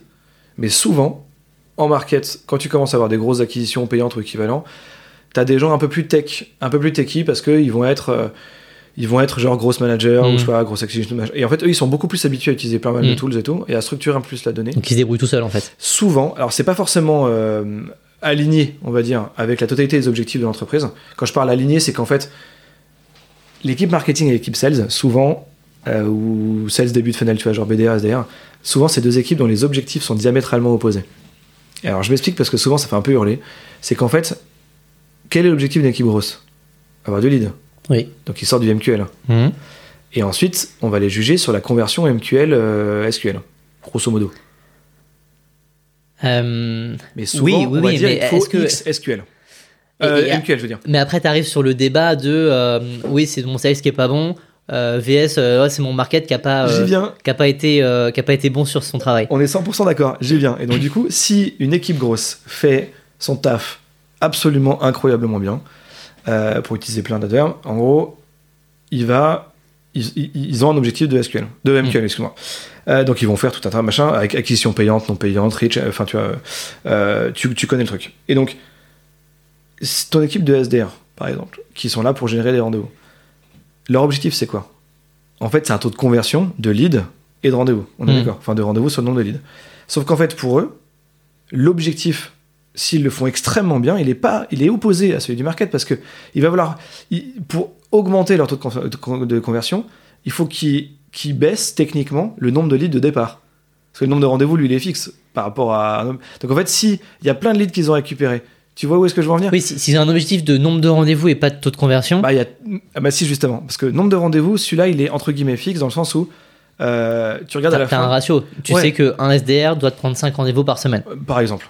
Mais mettons, mais en fait, ça, tu le sais à peu près sur ton expérience et tout. Et donc, ça, à la fin, en fait, tu, tu peux pas trop le changer. Ce que je veux dire, c'est qu'en fait, maintenant que tu as ton nombre de rendez-vous et que tu sais à peu près ce truc-là, comment tu fais pour augmenter tes chiffres? Parce qu'évidemment, quand tu mets un chiffre, il faut qu'il augmente ou qu'il baisse en Ouais. fonction de si c'est important ou pas.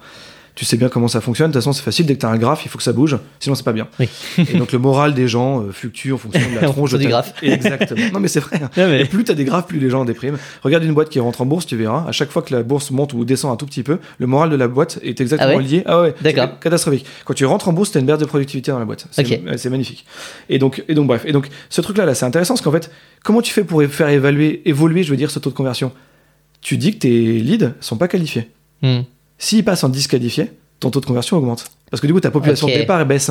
Et donc, si tu pousses à fond une équipe BDR, en fait, elle est quasiment diamétralement opposée à l'objectif de l'équipe grosse. Hmm. C'est pour ça qu'ils se tapent dessus, en fait. Mais oui, et, et après, euh, ils ont tendance aussi à disqualifier rapidement des leads, Voilà. alors qu'en fait, s'ils les travaillent un petit peu, ils pourraient prendre des rendez-vous. Ouais, après, Et ça ils vient font un un- filtre. ouais, ça vient à une autre grande phrase que je sors tout le temps, qui est la, la, la quantité diminue la qualité perçue. Et je dis bien la qualité perçue. Donc, un exemple que j'ai toujours donné, j'ai testé ça plusieurs fois. Tu, dans, la, dans le frigo de la boîte, ou même le tien d'ailleurs, euh, fais ça avec tes enfants, tu verras. Et dans, enfin, dans, le frigo, dans, dans le frigo, tu mets, tu mets 4 bouteilles de coca par exemple, ou de Pulco, enfin j'en sais rien. Euh, elles vont partir beaucoup plus vite que si t'en mets une seule, t'attends qu'elle se vide et t'en mets une autre. Ah ouais Elle se vide, t'en mets une autre, elle se vide, t'en mets une autre. Et en fait, la quantité baisse la qualité perçue. Parce que tout tu cas, as la plus de quantité- quantité, tu te dis, en fait, je peux en consommer plus, enfin, je peux, je peux en liquider plus. Mais ouais. Euh, Sans mauvais jeu de mots, ouais. hmm. et, et non, mais du coup- et en fait, avec les leads, c'est ça. Si en fait, t'as une pool de, de, de. Je te dis une connerie, enfin, t'as une pool de 3000 leads, t'as 3 sales. Ils se disent, putain, j'en ai 1000 devant moi, et ils le savent, tu vois. Dès qu'ils en ont pas assez, ils ouvrent le robinet, ils ont du lead qui tombe, ils vont te les consommer à une vitesse grand V, ça t'aura coûté un bras. Et donc, ça veut dire quoi? Ça veut dire que toi, tu aurais, par exemple, comme action de baisser le nombre de leads Dans tu, de- baisses, tu baisses le, le- le budget marketing euh, sur l'ADS, par Tu sais exemple. que j'ai fait ça plusieurs fois, C'est vrai et ça fait bizarre. Et ça marche Quand t'arrives, j'avais, euh, j'étais dans une boîte, on avait une acquisition payante monstrueuse, entre 40 et 80 000 euros par mois, tu vois, donc ça Ok. commence à être pas mal. Ah bah oui. Et, euh, et je me suis rendu compte en arrivant, donc j'ai mis des sondes, entre guillemets des sondes, ce que j'appelais des sondes en tout cas à l'époque, un peu partout, à savoir regarder des définitions et puis tu regardes si ça bouge ou pas. Tu vois. Donc Mm. euh, le nombre de euh, leads générés à tel mois, euh, le temps qu'il fallait pour avoir une première action sales et ainsi de suite. tu vois. Et je me suis rendu compte qu'en fait, sur les euh, 40 à 80 000 euros d'acquisition, il y avait l'équivalent de deux tiers qui étaient perdus. Deux tiers. Ouais. C'est énorme. C'est beaucoup trop. Et en fait, pourquoi? C'est parce qu'il y en avait beaucoup qui arrivaient, et qu'en fait, c'était des gens du terrain qui devaient les gérer, et que les gens du terrain avaient pas le temps, et c'était normal, sauf qu'en fait, les métriques n'étaient pas alignées. Et donc, en fait, il y avait un- il y avait un nombre de nouveaux clients qui arrivaient qui étaient bons. Tout le monde pensait qu'en fait, les clients étaient de plus en plus chers à acquérir, et en fait, c'est pas vrai. Il y avait juste une équipe euh, grosse qui était très bonne, qui faisait Mm. un- beaucoup, beaucoup d'acquisitions, et en face, il y avait une équipe sales qui continuait à convertir. Le taux de conversion baissait, ou alors il restait ISO, parce qu'en fait, les leads étaient pas fermés. D'accord. Et dans ce cas-là, tu fais quoi? Tu augmentes ta capacité d'équipe sales les ou tu deux. baisses Les deux, j'ai cuté ouais. complètement. On a arrêté de dépenser pendant trois mois. D'accord. Ça fait bizarre. hein. Ça a fait flipper tout le monde pour être. Ah, mais t'as as géré tous les leads qui étaient rentrés et Ouais. qui n'étaient pas gérés. Ensuite, et on a- t'as continué à avoir du Ensuite, du on a réchauffé tous les leads qui avaient un an. Ouais. Parce qu'en fait, c'était un métier qui marchait par saison. Donc, du coup, on a réchauffé tous ceux qui avaient un an. Tous les vieux leads, on appelait ça l'opération euh, le soldat lead. C'est pour il faut sauver le soldat lead. donc, on a allé récupérer le vieux lead au fond de la campagne. là. C'est qui était tout froid. On les a réchauffés avec des campagnes de marketing. Et ensuite, on les a rappelés. Et on a fait une, on a fait une très belle opération euh, où on a réussi à avoir une acquisition qui. En fait, on a. On s'est- voilà. Enfin, donc, tu vois l'idée. je Ouais, complètement. mais- en tout cas, euh, souvent le market, pour finir le point, souvent le, la partie acquisition a un peu plus d'idées Hmm. euh, de comment ça fonctionne. Et en fait, ils sont dans des volumes qui sont trop importants, au début en tout cas, pour que tu aies forcément. Enfin, en tout cas, ils, ils sont. su- Ils bougent suffisamment vite et ils sont suffisamment Mm. autonomes en général. Donc c'est pour ça que les premiers, je dirais que c'est plutôt côté sales. Ok. Début de funnel. Yes. Yes, euh, complètement. Enfin, c'est ce que j'aurais dit aussi de. de- Après, c'est assez intuitif en vrai. mais C'est euh, ça par nature. Et, et les, les, les growth, les, les- le market, ils ont tendance aussi à itérer, à réitérer eux-mêmes et donc à trouver finalement euh, la bonne jauge. Euh, et pour moi, c'est quelque part de l'ops. Alors, oui, je vois ce que tu veux dire, pas forcément, mais en fait, ça, encore une fois, ça dépend pas mal des équipes. Moi, j'ai vu plus d'équipes marketing qui disaient ne pas avoir besoin et qui avaient besoin. Ok. D'équipes qui disaient ne pas avoir besoin et qu'on n'avait pas besoin. en fait. Et par exemple, une action, euh, une action ops sur euh, une équipe market, c'est c'est quoi? Euh, T'as un suivi des objectifs. Euh, en fait, je te donne un truc. Il y a très peu de boîtes qui évaluent le coût de leur salon. Et en fait, c'est un travail d'un ops, c'est un, un projet de 3 semaines, 2 semaines, et puis c'est fait. Ok. Et la plupart des boîtes le font pas, alors qu'en fait, ton retour sur investissement de salon, il est très très important à vérifier. Euh, les campagnes de Et, lead, et ça, le market, ils font pas? Bah, il y a pas beaucoup de boîtes qui le font. Ah ouais? Ouais, ouais j'ai discuté avec... Genre le retour sur investissement d'un salon, ils le font pas? en fait, il est pas tout critère confondu, il est pas suivi dans le temps, il est Ok. pas suivi en cohorte, enfin. Et euh, il y a pas beaucoup de boîtes qui le font. Et tu vois, je discutais avec euh, un ancien collègue qui gérait euh, que la partie événementielle. Mm. Et, euh, et quand on lui avait fait un, enfin, il y a une, euh, une personne de mon équipe qui a fait un super dashboard, un super suivi avec des bonnes maîtrises qui s'est suivi et tout. Il a dit, écoute, ça fait 15-20 ans que je fais ce taf là, c'est la première fois que j'ai ça. Et il bossait dans des très grosses boîtes avant. Et donc, donc, je me suis dit, waouh. Et en fait, j'ai vérifié, il a raison. je t'ai jamais posé la question, mais il a raison. J'ai vérifié dans d'autres boîtes, effectivement, c'est pas du tout suivi. Le, le- le suivi des campagnes jusqu'au à la fin du funnel. Donc, des touch points. Donc, les touch points, c'est quand même fuzzy. Enfin, tu vois, il y en a quand même beaucoup, Mm. quoi. Des touch points jusqu'au churn. En fait, il y a quasiment personne qui le fasse. C'est Ok. pour ça que je te parlais de data warehouse tout à l'heure. Oui, bah oui, bah c'est là où tu as toute la donnée et en fait tu peux aller faire la, Ah la ouais, faire parler comme tu Ouais, veux. laisse tomber, ouais. C'est- Mm. Enfin, tu vois, là, on bosse avec des boîtes qui ont 400, 500 000 leads. Ok. Euh, je veux dire dans le CRM, hein, pas, je compte Ouais, pas c'est- ceux qui énorme, Ça commence à être gros, ouais, et euh, t'as intérêt à, voilà, à bien tracer, quoi. Ouais, Il faut J'imagine. bien, bien réfléchir, il faut avoir des bons chiffres, parce que sinon, en fait, t'as tout, tout- tu peux perdre beaucoup d'argent, quoi. D'accord. Ok, super intéressant. Super intéressant ce côté, euh, ce côté en effet de de- de- d'aller au bout des choses en fait avec le market et pas de s'arrêter juste aux premières étapes Ouais. et, euh, et de te dire ok bah ça y est euh, c'est bon Bah, j'ai tu j'ai vois, un beau taux de conversion. c'est- euh, exactement, c'est lié avec ce que je te disais tout à l'heure, qui était, en fait, il faut que tu t'occupes de ce qui est avant, pendant et après toi. hmm. Et donc, si tu t'occupes de ce qui est après, en fait, tu- bah, forcément, t'as un retour sur investissement qui est plus intéressant. Ouais. Ça demande un peu de- d'élasticité intellectuelle, on va dire. Puisqu'on parle de performance, on parle de performance interne des équipes sales, CS, market. On va parler de performance de l'équipe ops ou performance. Comment tu jauges et comment tu juges la performance de ton équipe performance? La méta. C'est un peu le, ouais, le, le Inception de, des, des ops, quoi.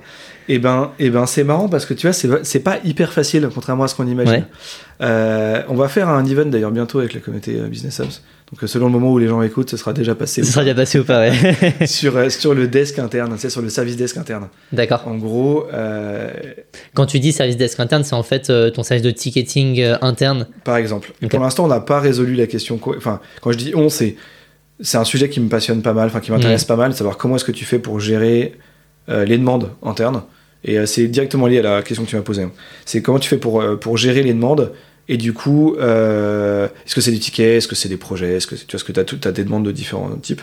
Et c'est lié à ce qu'on disait tout à l'heure, le, run versus build. Et donc, comment tu fais pour les évaluer? En fait, c'est facile, entre guillemets, de les évaluer sur du build. Parce que ça, c'est comme n'importe quelle équipe. Une équipe tech, produit, ainsi de suite. Bah, en fait, s'ils ont des fonctionnalités, Hmm, ça marche, ça marche pas. voilà, et euh, l'équipe produit peut avoir euh, un taux euh, d'utilisation d'un- d'une pro- d'une euh, d'une tool, enfin tu vois, d'une fonction, d'un machin. Ça peut être n'importe. mais Donc tu, tu vois, les- et en fait on peut faire la même chose pour les ops sur la partie build. Sauf que si ton équipe, elle est, elle a un ratio de build versus run qui est à 70-30 Hmm. dans le mauvais sens, Oui, et ben du coup tu- tes, tes objectifs tu vas les avoir que sur 30% de leur capacité, ce qui est quand même un peu faible. bien sûr. Donc tu frustres Un petit peu. Ouais, c'est ça. tu, tu vois bien le, le nombre de guillemets que j'ai mis. Euh, et donc, en fait, là, tu frustres complètement tes équipes. Tu les gardes pas. C'est un travail moins intéressant, machin et tout. Donc, en fait, c'est un cercle vicieux monstrueux. C'est vraiment un, un des meilleurs moyens de foirer ton, ton équipe. Mm. Et donc, du coup, en fait, un des premiers trucs que tu dois faire, c'est déjà évaluer leur, leur méthode de travail. Leur, leur, euh, Donc, run versus build, c'est un sujet euh, essentiel. C'est difficile, hein. C'est difficile. Et après, ce que j'aime bien, c'est dire bad run ou, good run, on va dire. T'as du run qui est normal, qui est naturel. Euh, par exemple, tu as des actions à faire à chaque fin de quarter de je sais pas quoi et tout. À moins que ça soit un truc qui ait aucun intérêt que tu peux automatiser, mais en fait, tu as toute façon d'un accompagnement à faire. Euh, tu as un projet qui te demande beaucoup, beaucoup de temps d'humain. Ça m'est arrivé de recruter un ADV, euh, ce que je pensais pas faire, et Mm. on a recruté un ADV qui est resté un an avec nous, juste un CDD, parce qu'il y avait un projet lié à des besoins de l'État qui était pas automatisable. Ouais. Tu avais besoin absolument d'avoir quelqu'un qui relisait les contrats et qui les rentrait dans un truc qui n'a pas d'API. De toute façon, t'as pas le choix. Et tu l'avais intégré dans ton équipe performance. Ouais, c'était ce qui allait être plus simple parce qu'on gérait la facturation. Donc euh, c'était ce qui vraiment ce qui allait être plus simple. Et puis en fait, on se posait la question qui- quelle équipe pourrait l'avoir et en fait, il y avait pas de. C'était vraiment nous Ouais. c'était plus efficace. Mais euh, mais bref, mais et donc du coup, run versus build. euh, ou euh, ticketing et du coup tu peux évaluer d'ailleurs les deux vont vraiment pas mal ensemble comment est-ce que tu fais? Donc tu es obligé à un moment ou à un autre de dire bah en fait vous allez faire ça machin. Donc ensuite tu peux faire un ce que les gens appellent un INPS J'aime- je suis pas très fan parce que c'est pas exactement ça. Parce que tu veux pas vraiment enfin tu sais les NPS c'est sur euh, la recommandation. Tu recommandes pas une, équipe de collaborateurs à une autre équipe tu vois. Enfin c'est, c'est- ça n'a pas de sens. Oui. même si le, le INPS il est différent. Mais en fait par quand là tu dis INPS, c'est I comme interne? ouais c'est le employé NPS Ok, ok, donc euh, d'accord. Et, euh, et oui, donc moi je t'avais mis ça justement pour évaluer la performance euh, de l'équipe Ops Ouais. euh, dans, dans ma dernière boîte là. Et, euh, et en fait, c'était pas réellement un NPS, mais c'était une sorte de questionnaire de satisfaction avec différents euh, critères. Ouais, j'allais y venir, exactement. Et en fait, t'as pas le choix. Enfin, Ouais. Parce qu'en fait, du coup, t'as satisfaction. Parce que qu'est-ce que tu fais? T'es au service. On en Hmm. a parlé tout à l'heure. Donc, comme tu es au service de tes collaborateurs, en fait, il faut que tu évalues le service. Donc, d'un côté, tu évalues le build, parce qu'en fait, les équipes ops font pas toujours des trucs bien pour leurs clients. Je veux dire bien, euh, euh, comment dire, des trucs euh, acceptés ou, euh, tu vois, ou plébiscités par les clients. et, et même souvent, il y a du change management parce que ça va à l'encontre Ah d'un bah process ou des habitudes de tes CS, CS, market. C'est sûr qu'utiliser correctement un CRM, C'est pas exactement euh, politique. quoi. c'est pas marrant. T'essaies de pas dire Ah, trop bien, enfin, je vais pouvoir loguer mes tâches. Euh, J'aime pas Excel en plus. Enfin, tu, tu vois ce que je veux dire? Oui, J'en je ai quand même qui faisaient leurs tâches sur des post-it, hein, mais je déconne pas. Genre Ben, des post-it ou des, des carnets de notes. Je- euh. non, mais bah, je, je l'ai connu moi en tant que sales au tout début de ma carrière. On n'avait pas de CRM. Ouais, attends, si t'as pas de CRM, ça va. Mais voilà. Enfin, ça Ouais. va. C'est pas de ta faute. Mais, euh, mais quand j'ai commencé à avoir Spot, j'étais encore sur mon carnet et petit à petit, je suis basculé sur euh, Spot jusqu'à moi mettre des process en place euh, pour qu'il le Ah, fasse correctement. Je Et, passe de l'autre côté. Et, et donc en gros, pour évaluer l'équipe Apps, je dirais qu'en fait, tu as de toute façon une partie, une partie de projet et il faut que tu l'aies parce que tu vas tenir, entre guillemets tenir, mais tu vas challenger tes équipes, les rendre plus intelligentes, leur donner des perspectives qui sont hyper intéressantes. Donc un projet à des objectifs à un an euh, et puis après par trimestre et tout, ça c'est vraiment intéressant, même si euh, tu peux les changer. euh, voilà. Et ensuite, tu as la, satisfaction interne, mais, mais si tu veux qu'elle soit juste, il faut qu'elle soit, elle soit à 360. alors pas vraiment à 360 parce que tu en as certains d'entre eux qui n'ont pas de qui sont pas managers mais elle, doit être à tu à 300 degrés quoi minimum hein, ou 200 tu vois quand ce que tu dis dire 300, non, justement, quand En tu gros, 300 c'est- degrés, c'est quoi? Euh, les boîtes qui sont bien organisées euh, elles ont au moins un truc en commun c'est qu'elles s'évaluent elles-mêmes Ouais. Euh, et euh, tu vois, c'est pour comme euh, les sales qui signent, ils ont au moins un truc en commun, c'est qu'ils ont fait un devis. Hmm. Donc- non mais c'est vrai, tu Hmm. signes jamais sans devis, donc si tu fais pas de devis, il y a moins de chances ceux qui ont gagné au loto, ils ont, Ils ont joué. ont Voilà. joué. Non, mais en fait, t'enfonces des portes ouvertes, mais en fait, t'es- t'es- si, tu, si tu rêves de gagner un jour au loto, faut que tu joues. Quoi. Ouais. Ça veut pas dire que tu vas à la fin, tu vas gagner, mais ça- et bah, si tu veux signer avec un client, faut que tu fasses un devis. Et en même temps, si. euh, Donc bref, je reviens au truc. C'est que. c'est Après, je vais encore me perdre cette fois. non, mais en, en gros, euh, dans toutes les boîtes bien organisées, elles euh, elles s'évaluent. Et elles s'évaluent en 360. C'est pas les managers évaluent systématiquement toutes les semaines, tous les mois, tous les trois mois, je sais pas quoi, leurs collaborateurs pour leurs variables. C'est pas ça ce que je suis en train de te dire. C'est un 360. Donc c'est chaque collaborateur est évalué par des, par des pairs au même niveau que lui. Si les managers est évalué par des managers et il est évalué par des gens au-dessus de lui. Et si euh, il a travaillé avec d'autres équipes, il est évalué en diagonale ou en horizontal, mais dans une autre équipe. Donc typiquement, les ops, c'est ceux qui sont les plus faciles. Enfin, c'est ceux pour, les, qui- pour qui, excuse-moi, c'est plus facile de trouver des collaborateurs pour se faire évaluer, parce qu'en fait, ils bossent avec plein de gens. Mais donc ça veut dire que toi, dans ton organisation, même un sales, tu le ferais évaluer par euh, d'autres équipes? Ouais. Ok. Ah bah tiens, fais évaluer un 16 par les équipes ops, tu vas bien te marrer. Ou par les équipes CS. Ou par les équipes CS. oh putain. Excuse-moi. Mais oui. Ou par les équipes market. En fait, il y a personne. euh, Mais, mais non, mais tu vois ce que je veux dire? Oui, C'est qu'en mais- fait, en fait, tu t'en tires pas. Et en même temps, enfin, tu t'en tires pas. C'est qu'en fait, les mauvais, les, quand je parle de gens mauvais, c'est les gens qui tirent l'entreprise dans le mauvais sens. hmm. Les mauvais, ils s'en tirent pas. Mm. Et, et c'est bien. je trouve ça très bien. Et euh, Je trouve ça intéressant cette notion de se faire évaluer par d'autres personnes qui sont en interne. bah attends, Parce en fait, par le manager, je suis d'accord, mais je veux dire par d'autres personnes qui sont peut-être à ton niveau, mais dans d'autres équipes. Ouais. Euh, je trouve ça intéressant parce que forcément, tu as des collabs. Tu parles d'un sales et un CS, ils travaillent forcément en binôme à un moment donné. Voilà. Euh, le market avec le sales, pareil, il y a forcément aussi des synergies. Et donc, tu vas, toi, d'un point de vue market, tu vas forcément avoir des sales que tu vas vouloir privilégier parce que tu sais qu'ils travaillent bien derrière, qu'ils travaillent bien ton lead, Ça, c'est les biais, ouais. etc. Ouais. Euh, et donc, euh, ça te permet comme ça de pouvoir savoir finalement qui travaille bien avec qui et qui a potentiellement aussi des, euh, des possibilités d'évolution parce qu'il a cette vision 360, cette vision corporate d'aller faire travailler tout le monde correctement. Ouais, exactement. Et donc, en fait, quand je te disais, t'as un 360 qui est un des trucs que toutes les boîtes performantes ont, euh, c'est hyper intéressant parce que du coup, les managers sont évalués par leurs collaborateurs. Hmm. Et les, les managers évaluent leurs collaborateurs à la lumière de l'évaluation de leurs collègues. Ce qui est Mm. hyper puissant, tu vois. Moi, j'ai déjà utilisé euh, cette évaluation 360 en choisissant des gens qui allaient bien me défoncer, mais qui allaient me servir mes objectifs à long terme. Oui, parce qu'ils sont critiques, Et voilà. Mais ça te permet toi de t'améliorer derrière. Ouais, exactement.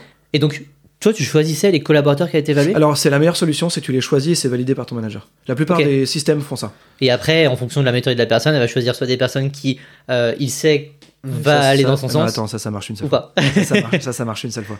Si le manager est malin, ça marche une seule fois. oui, parce qu'il valide derrière, donc il peut Bah dire, ouais, il dit, t'es gentil. toi, tu euh, vas aller voir pas. telle personne et pas lui. Ouais, exactement. Et après, un manager doit vouloir le bien de ses collaborateurs. Le Mm. collaborateur doit, doit comprendre que son manager veut également son bien. Normalement, ça se passe. Entre gens intelligents, ça se passe très bien, tu vois. Hmm. Et donc, quand tu fais ça, euh, on parlait de l'évaluation de l'équipe Ops. Oui. Et en fait, si tes collaborateurs sont évalués comme ça, et ben du coup, tu mets une partie de l'évaluation de ton collaborateur parce qu'il se fait évaluer par d'autres personnes, donc par ses clients. Ses clients internes, hein, bien sûr. Hmm, bien sûr. Et donc c'est là où là ça a du sens, tu vois. Donc ça veut dire qu'en fait, comment t'évalues ton équipe? En fait, t'évalues sur. Il faut pas qu'elle soit que évaluée par ses clients internes parce qu'il y a des trucs qui sont pas du tout euh, bien perçus, en tout cas a priori, et qui même d'ailleurs il y a des, il y a des, il y a des, il y a du boulot d'ops qui baisse la productivité de l'entreprise. C'est possible. Hmm. Ouais, mais respecter la Oui, loi. parce que Respecter la loi, ça baisse la productivité. ça par exemple, et puis tu as, des, t'as des, euh, des priorités, par exemple la qualité. Bah ouais. Tu vas peut-être baisser euh, la, la, la productivité parce que tu feras moins de chiffres, mais par contre, la qualité perçue, elle est là. Et donc derrière, tu as des recommandations, tu as des clients plus facilement, taux de conversion sont, euh, sont plus élevés, etc. Exactement. Bah, on est complètement alignés. En fait, c'est marrant parce que tu vois, ça, ça, s'explique très très bien. etc. Hmm. Euh, dans- au jour le jour, euh, ça s'accepte beaucoup moins bien, tu vois. Oui, Et quand tu dis un truc par exemple qui fait suer tout le monde, un process de facturation, ça intéresse personne, Mhm. parce que tu as signé machin et tout. N'empêche que si tu factures pas, t'as pas d'argent, point, il n'y a pas Bah de oui. sujet. Et du coup, ça intéresse personne, ça baisse la productivité d'avoir un bon système de facturation. Je te parle pas des boîtes qui sont euh, product-led avec un, avec un, un self-onboarding instantané. Oui. Je te parle de boîtes dont, euh, dont la croissance est fondée. euh, pour cet exemple-là, je te parle de Sur boîtes de l'outbound et. sur, euh, sur de l'outbound, donc du, du coup sur du transactionnel. C'est ça. Euh, le procès de facturation, en général, c'est une tannée. Tu peux faire en sorte que ce soit le moins chiant possible, le moins casse-pied, mais par contre, à la fin, c'est quand même pas très marrant. Pour autant, si tu commences à te faire évaluer par les sales sur les derniers projets qui t'a probablement viré après un an, qui est la facturation, ça va pas faire plaisir à. Tu vois. Surtout si en plus tu passes la- le commissionnement du sales non plus sur la facture, mais sur la réception, La du paiement. du- ouais, alors alors là, tu peux être sûr que tu vas être à zéro. Là, ton INPS, il est pourri. C'est Non, ça. mais- et ben, donc c'est pour ça qu'il faut se faire évaluer en 360. Ok. C'est là que je voulais en venir. C'est que et c'est particulièrement important pour les équipes ops. Donc, ton évaluation de l'équipe Ops sur une évaluation euh, donc, euh, par rapport au build, Ouais. sur l'évaluation de tes pairs, euh, de tes collaborateurs de manière 360. Et la capacité à répondre euh, aux problèmes urgents. Tu as, un sujet de ticketing urgences. aussi. Ouais, euh, donc, exactement. ok. Euh, Est-ce que tu, tu mets un système de commissionnement pour tes Ops? Alors c'est marrant parce que il y a vraiment plusieurs écoles et, et tu le verras dans l'étude des salaires de la communauté Business Operation Network là, qui Ouais. est sortie aujourd'hui, Génial. il y a quelques heures. Euh, 15 décembre. euh, aujourd'hui 15 décembre exactement. Euh, tu verras que euh, c'est très c'est assez partagé. Donc vous irez voir l'étude si vous voulez voir les chiffres exacts, mais c'est assez partagé. J'ai vu les avantages et j'ai vu beaucoup d'inconvénients. Je trouve que ces équipes-là, si elles sont pas dédiées à fond à la performance de l'entreprise au sens vraiment large, donc à l'entreprise doit fonctionner, même si c'est un projet qui est pas du tout euh, politique, machin et tout, euh, ça devrait suffire. Et je préfère avoir des gens qui sont pas drivés par, euh, par un, un variable que mettre un variable à tout le monde dans l'entreprise. Ok. Euh, par contre, c'est pas un truc qui est partagé par tout le monde. Et sincèrement, je suis pas 100% clair avec cette idée-là, tu vois. Hmm. C'est qu'en fait, j'ai vu les avantages, mais le problème, c'est que euh, si tu as plein de projets dans tes OKR et que tu as. je te dis un truc. Imagine, tu as. je sais pas, tu as 4000 ou 8000 euros de prime par an. Ce qui est déjà une belle prime, tu vois. Mm. Euh, Enfin, ça dépend du pourcentage de ton salaire, mais voilà. Du coup, tu as soit 4, soit 2000 par trimestre. Et donc après, mettons que dans tes OKR par personne, tu as une dizaine de lignes. Tu as l'impression d'avoir une liste de courses avec. euh, Oui. Tu vois ce que je veux dire? Et en fait, là, tu négocies à la fin l'atteinte ligne par ligne, parce qu'en fait, c'est ça que Mhm. ton collaborateur va te demander, à quelques centaines d'euros près. Ouais. Je dis pas que c'est rien sur ton salaire, pas du tout. Je dis juste qu'en fait, t'as pas envie de ça. En tant que Ouais, manager, je t'as pas envie d'aller voir un compte d'apothicaire où t'as l'impression que t'es, euh, tu vois, t'es au marché en train de négocier le prix de tes patates. Et en fait, là où le variable m'intéresse intellectuellement, parce que c'est un, c'est, c'est un, comment dire, un moyen de management, c'est un driver de management et tout. En fait, je suis pas très fan d'aller le diviser par 4 de machin et de le mettre directement lié aux OKR et tout. Je trouve que ce truc-là, en tant que manager, en tout cas, ça te met dans une position qui est pas du tout agréable. Et du coup, t'as une espèce de, enfin, tu vois, parlons de la performance et de l'argent en façon séparée quand t'as des équipes comme ça de projet, tu vois. Et quid de le mettre sur la performance commerciale ou sur une performance de rétention? Euh, c'est compliqué, hein, parce que c'est pas eux qui le font. C'est pas eux qui le font, mais eux, ils sont là pour aussi améliorer les process et la performance. Mais, mais tu as un, tu as un, un biais important avec des ops. C'est qu'il y en a plein, si tu fais pas très attention, ils vont se mettre à devenir assistants de leurs équipes clientes et faire une partie de leur travail. Ouais. Je l'ai vu beaucoup plus de fois que j'ose l'appeler l'appeler, D'accord. à voir, et je me suis rendu compte qu'il y avait des gens dans mon équipe. euh, J'ai mis du temps à me rendre compte, et sincèrement, j'en suis pas fait un, euh, qui en fait faisaient une partie du taf de leurs équipes clientes. Ok. Souvent en télétravail, comme ça se voyait pas trop et machin. Et tu disais, mais et en fait, ils avaient un run de malade parce qu'ils faisaient une partie de leur travail. Et donc, ça améliorait la performance et donc Voilà. ils avaient euh, potentiellement euh, cette prime à la fin. Voilà, c'est pour ça que je t'en parlais exactement. Et en fait, en fait, ça c'est pas Hmm, bon. C'est intéressant. Et, euh, et, et justement, si tu veux les faire changer d'équipe, tu Mm. veux pas les mettre.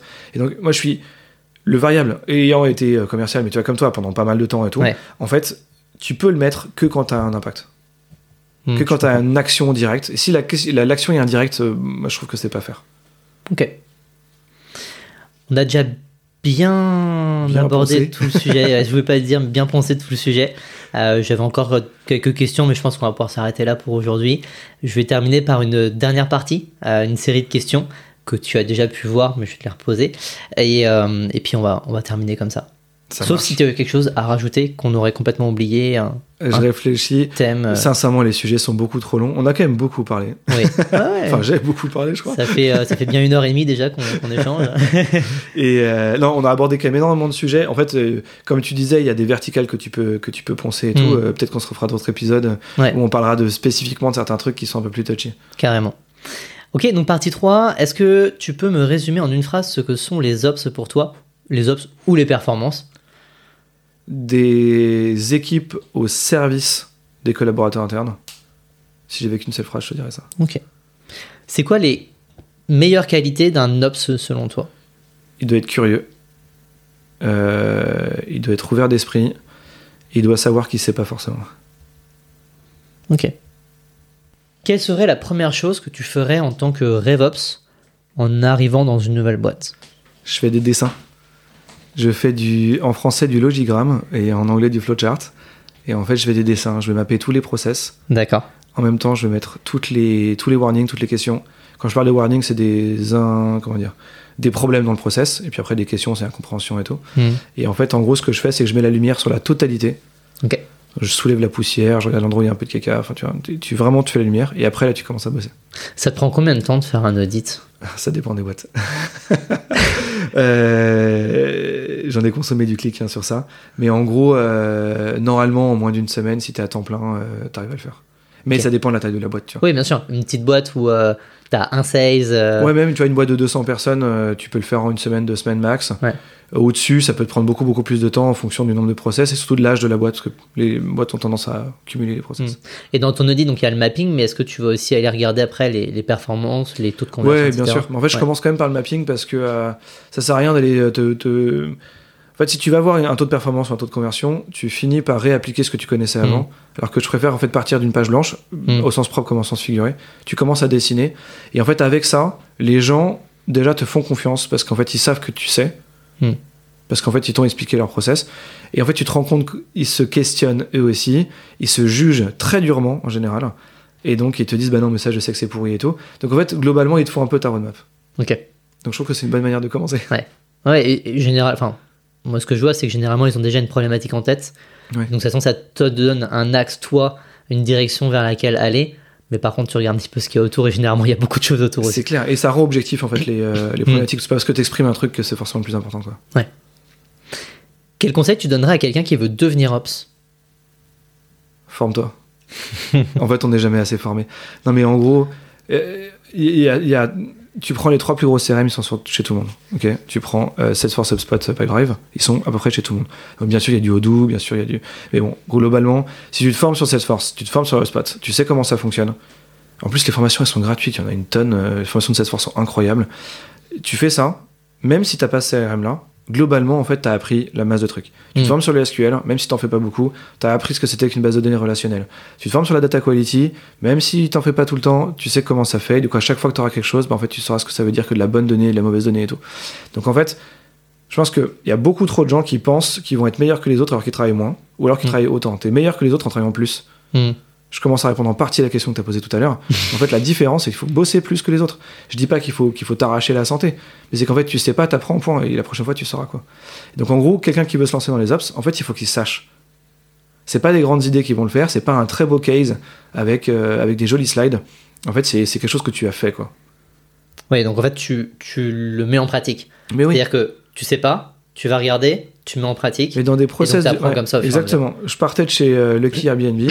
euh, je savais potentiellement que j'allais. Je commençais à me diriger pas mal côté CRM et tout, Mm. mais voilà. Euh, parce qu'en fait, on en avait un custom qui était intégré, qui était Ok. vraiment un truc assez, assez fort. Je me suis dit, au fait, je connais pas assez bien le CRM, j'aimerais en encore plus, j'avais quand même déjà pas mal bossé dessus, mais pas assez. En fait, je suis allé en construire un avec Airtable. Je suis allé m'en installer plusieurs. Je me suis fait un compte sur Salesforce, je me suis fait un compte sur HubSpot. Enfin, tu vois, et je suis vraiment allé poncer le truc. Et du coup, quand je suis arrivé euh, après chez Lifen, en fait, j'avais déjà une très très très bonne idée de ce que c'était qu'un CRM bien traité. D'accord. Et en fait, les trucs qui me manquaient dans HubSpot, je les ai appris hyper rapidement. Et donc, hyper rapidement, je suis devenu bien meilleur que les autres en gestion de CRM, alors qu'en fait, ils utilisaient le CRM depuis plus longtemps que moi. Hmm. Oui, de toute façon, tu, tu l'as dit tout à l'heure, et moi je suis complètement d'accord avec toi, c'est le côté curiosité. Exactement. Et à partir du moment où tu es curieux, tu vas aller euh, essayer de comprendre comment ça fonctionne, tester. Et, euh, et pour moi, c'est ça, les, finalement, les, les meilleurs ops, c'est ceux qui vont aller euh, s'ouvrir Ouais. à ce qu'ils ne connaissent pas, Ouais. et puis intégrer au fur et à mesure la C'est compétence, ce que j'allais dire, c'est cherche. devenir quoi. presque expert. Mais c'est ça, c'est cherche en fait. Et, Mm. euh, et, et tu vois, t'as beaucoup de gens qui ont des frustrations, qui se disent je suis expert en rien et je suis, je suis mauvais en. Enfin, je suis mauvais en rien, je suis expert en rien, et je suis à peu près moyen en tout. T'es là, mais arrête-toi quoi. En fait, en fait, qui est-ce qui va te rendre expert? Objectivement, tu crois que ça va tomber tout seul en Sauf fait à aller payer une formation. Et encore en plus, je trouve que les formations en général, ça survole Il très y a souvent. peu de formations qui te, font de- qui, qui te font devenir expert. C'est ça. Ouais. Enfin, Ah, c'est de la pratique. bah, en fait, c'est la pratique et c'est une posture. C'est le théorème des 10 000 heures. euh, avant de devenir expert de d'une compétence, il faut que tu Ouais. la pratiques pendant 10 000 heures. 10 000 heures, ça fait combien de jours? Ça fait beaucoup. Je, ne sais plus te trop. dire euh, comme ça, mais, mais j'avais vu ça et en effet, euh, ils ils disent qu'en gros, il faut 10 000 heures avant d'être expert sur un sujet. C'est c'est pas débile. Hein. Attends, 10 000 heures fois divisé par 24. Ouais, ça fait 407 jours complets. Complet. hein. Ouais, donc ça marche pas quoi. Enfin, ça fait beaucoup de temps. tu, tu bosses- beaucoup de temps. euh, Mais fait- tu, tu vois, j'ai fait du sales pendant, pendant 10 ans. Ouais. Je pense qu'aujourd'hui, j'ai une expertise sales.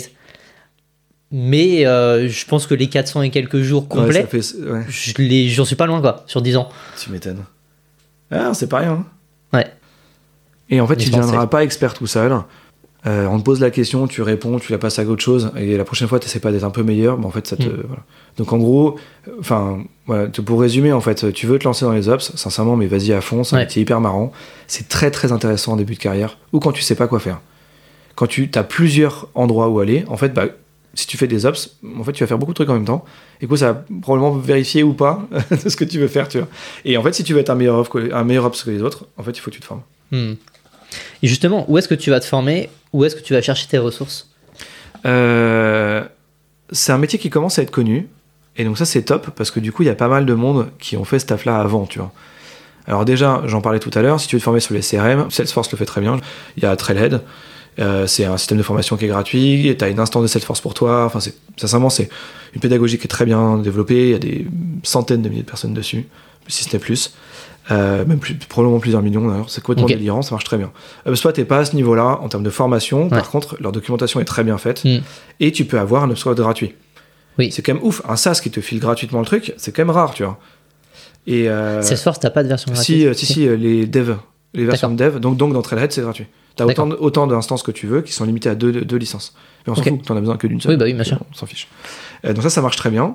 Ensuite, t'as, t'as, euh, tu veux te former, t'as Open Classroom qui a énormément de cours gratuits. D'accord. Et par exemple, moi, toutes mes équipes, j'aurais demandé de se former à, euh, aux bases de données relationnelles, donc le SQL. C'est les premiers cours, ça dure une dizaine d'heures maximum. Et en fait, je veux pas qu'ils fassent du SQL tous les jours, je m'en fous. Ce que je veux, c'est qu'ils sachent, parce que tous les Ils softs- comprennent la base. ouais, tous les Mm. softs fonctionnent avec une base de données, en fait. Et donc, tu peux dire qu'il y en a qui sont du NoSQL, il y en a qui sont machin et tout, si tu Mm. veux. Mais en fait, la plupart fonctionnent avec une méthode. Tout le monde a été formé sur ça, donc en fait, il faut que tu saches un peu comment ça fonctionne. Du coup, quand tu utilises un CRM, derrière, il y a une base de données, donc tu sais un peu mieux comment ça fonctionne. C'est juste que tu es un peu plus malin, quoi. Mm. Et, euh, et tu vois, moi, une bonne semaine, c'est une semaine où tu es un peu plus malin que le début de la semaine, la semaine précédente.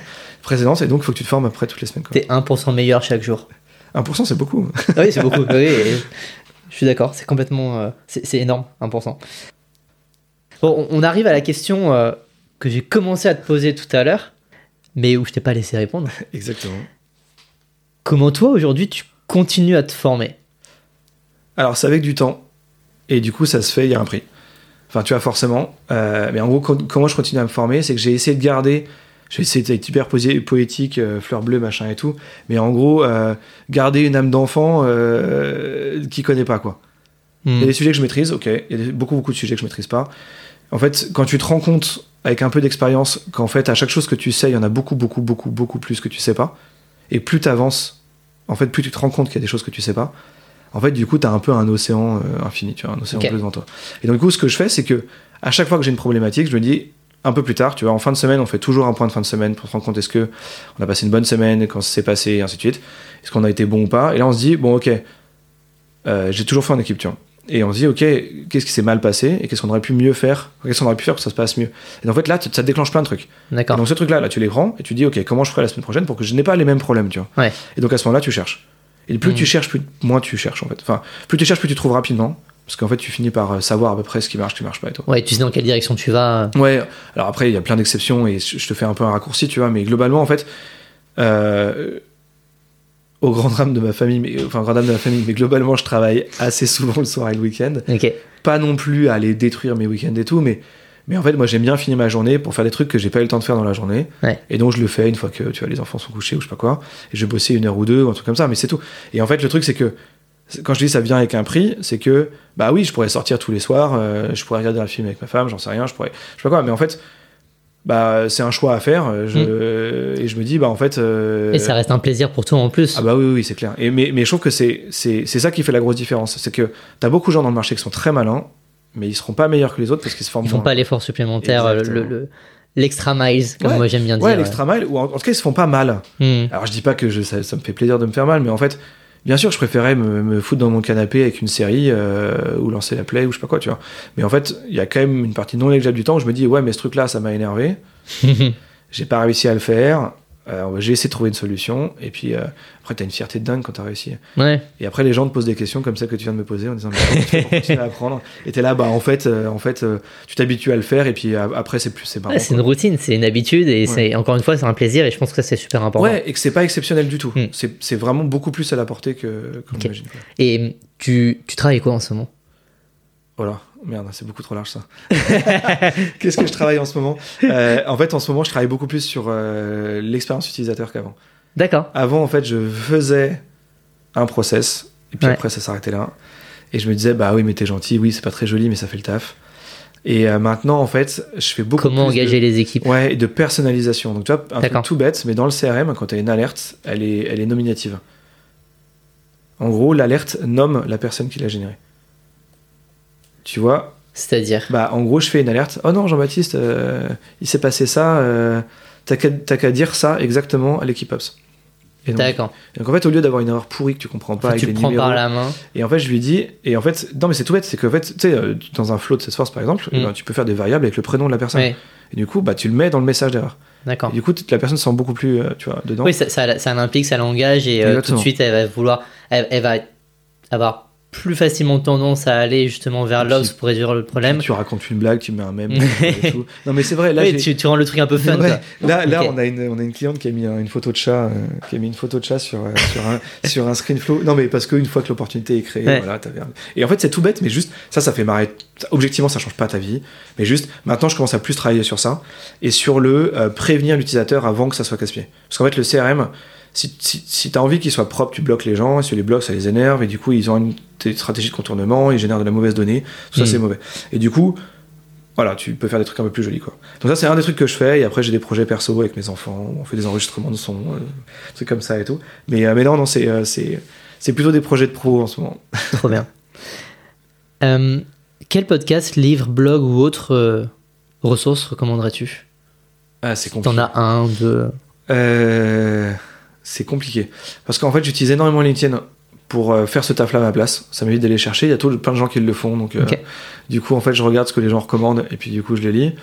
En vrai, t'as as quelques bouquins que j'aime beaucoup. euh, tu vois, euh, il y en a un qui s'appelle Who, qui te permet de comment recruter les profils A. Je sais pas si tu l'as lu, mais Ça me. Euh, en anglais ou français, il était traduit, c'est un best-seller hein, et qui te permet, qui t'explique le type de, de, de- de profil. Profil A, B ou C, donc ceux qui tirent vers le haut, ceux qui s'entourent plutôt de gens un peu moins malins et ceux qui, euh, qui tirent vers le bas.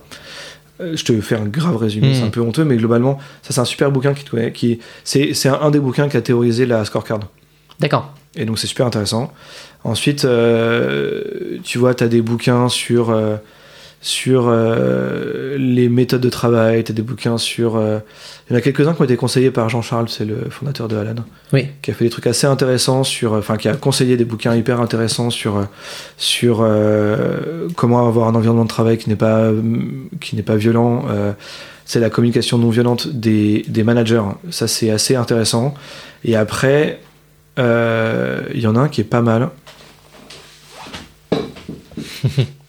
Tu l'as sous la main.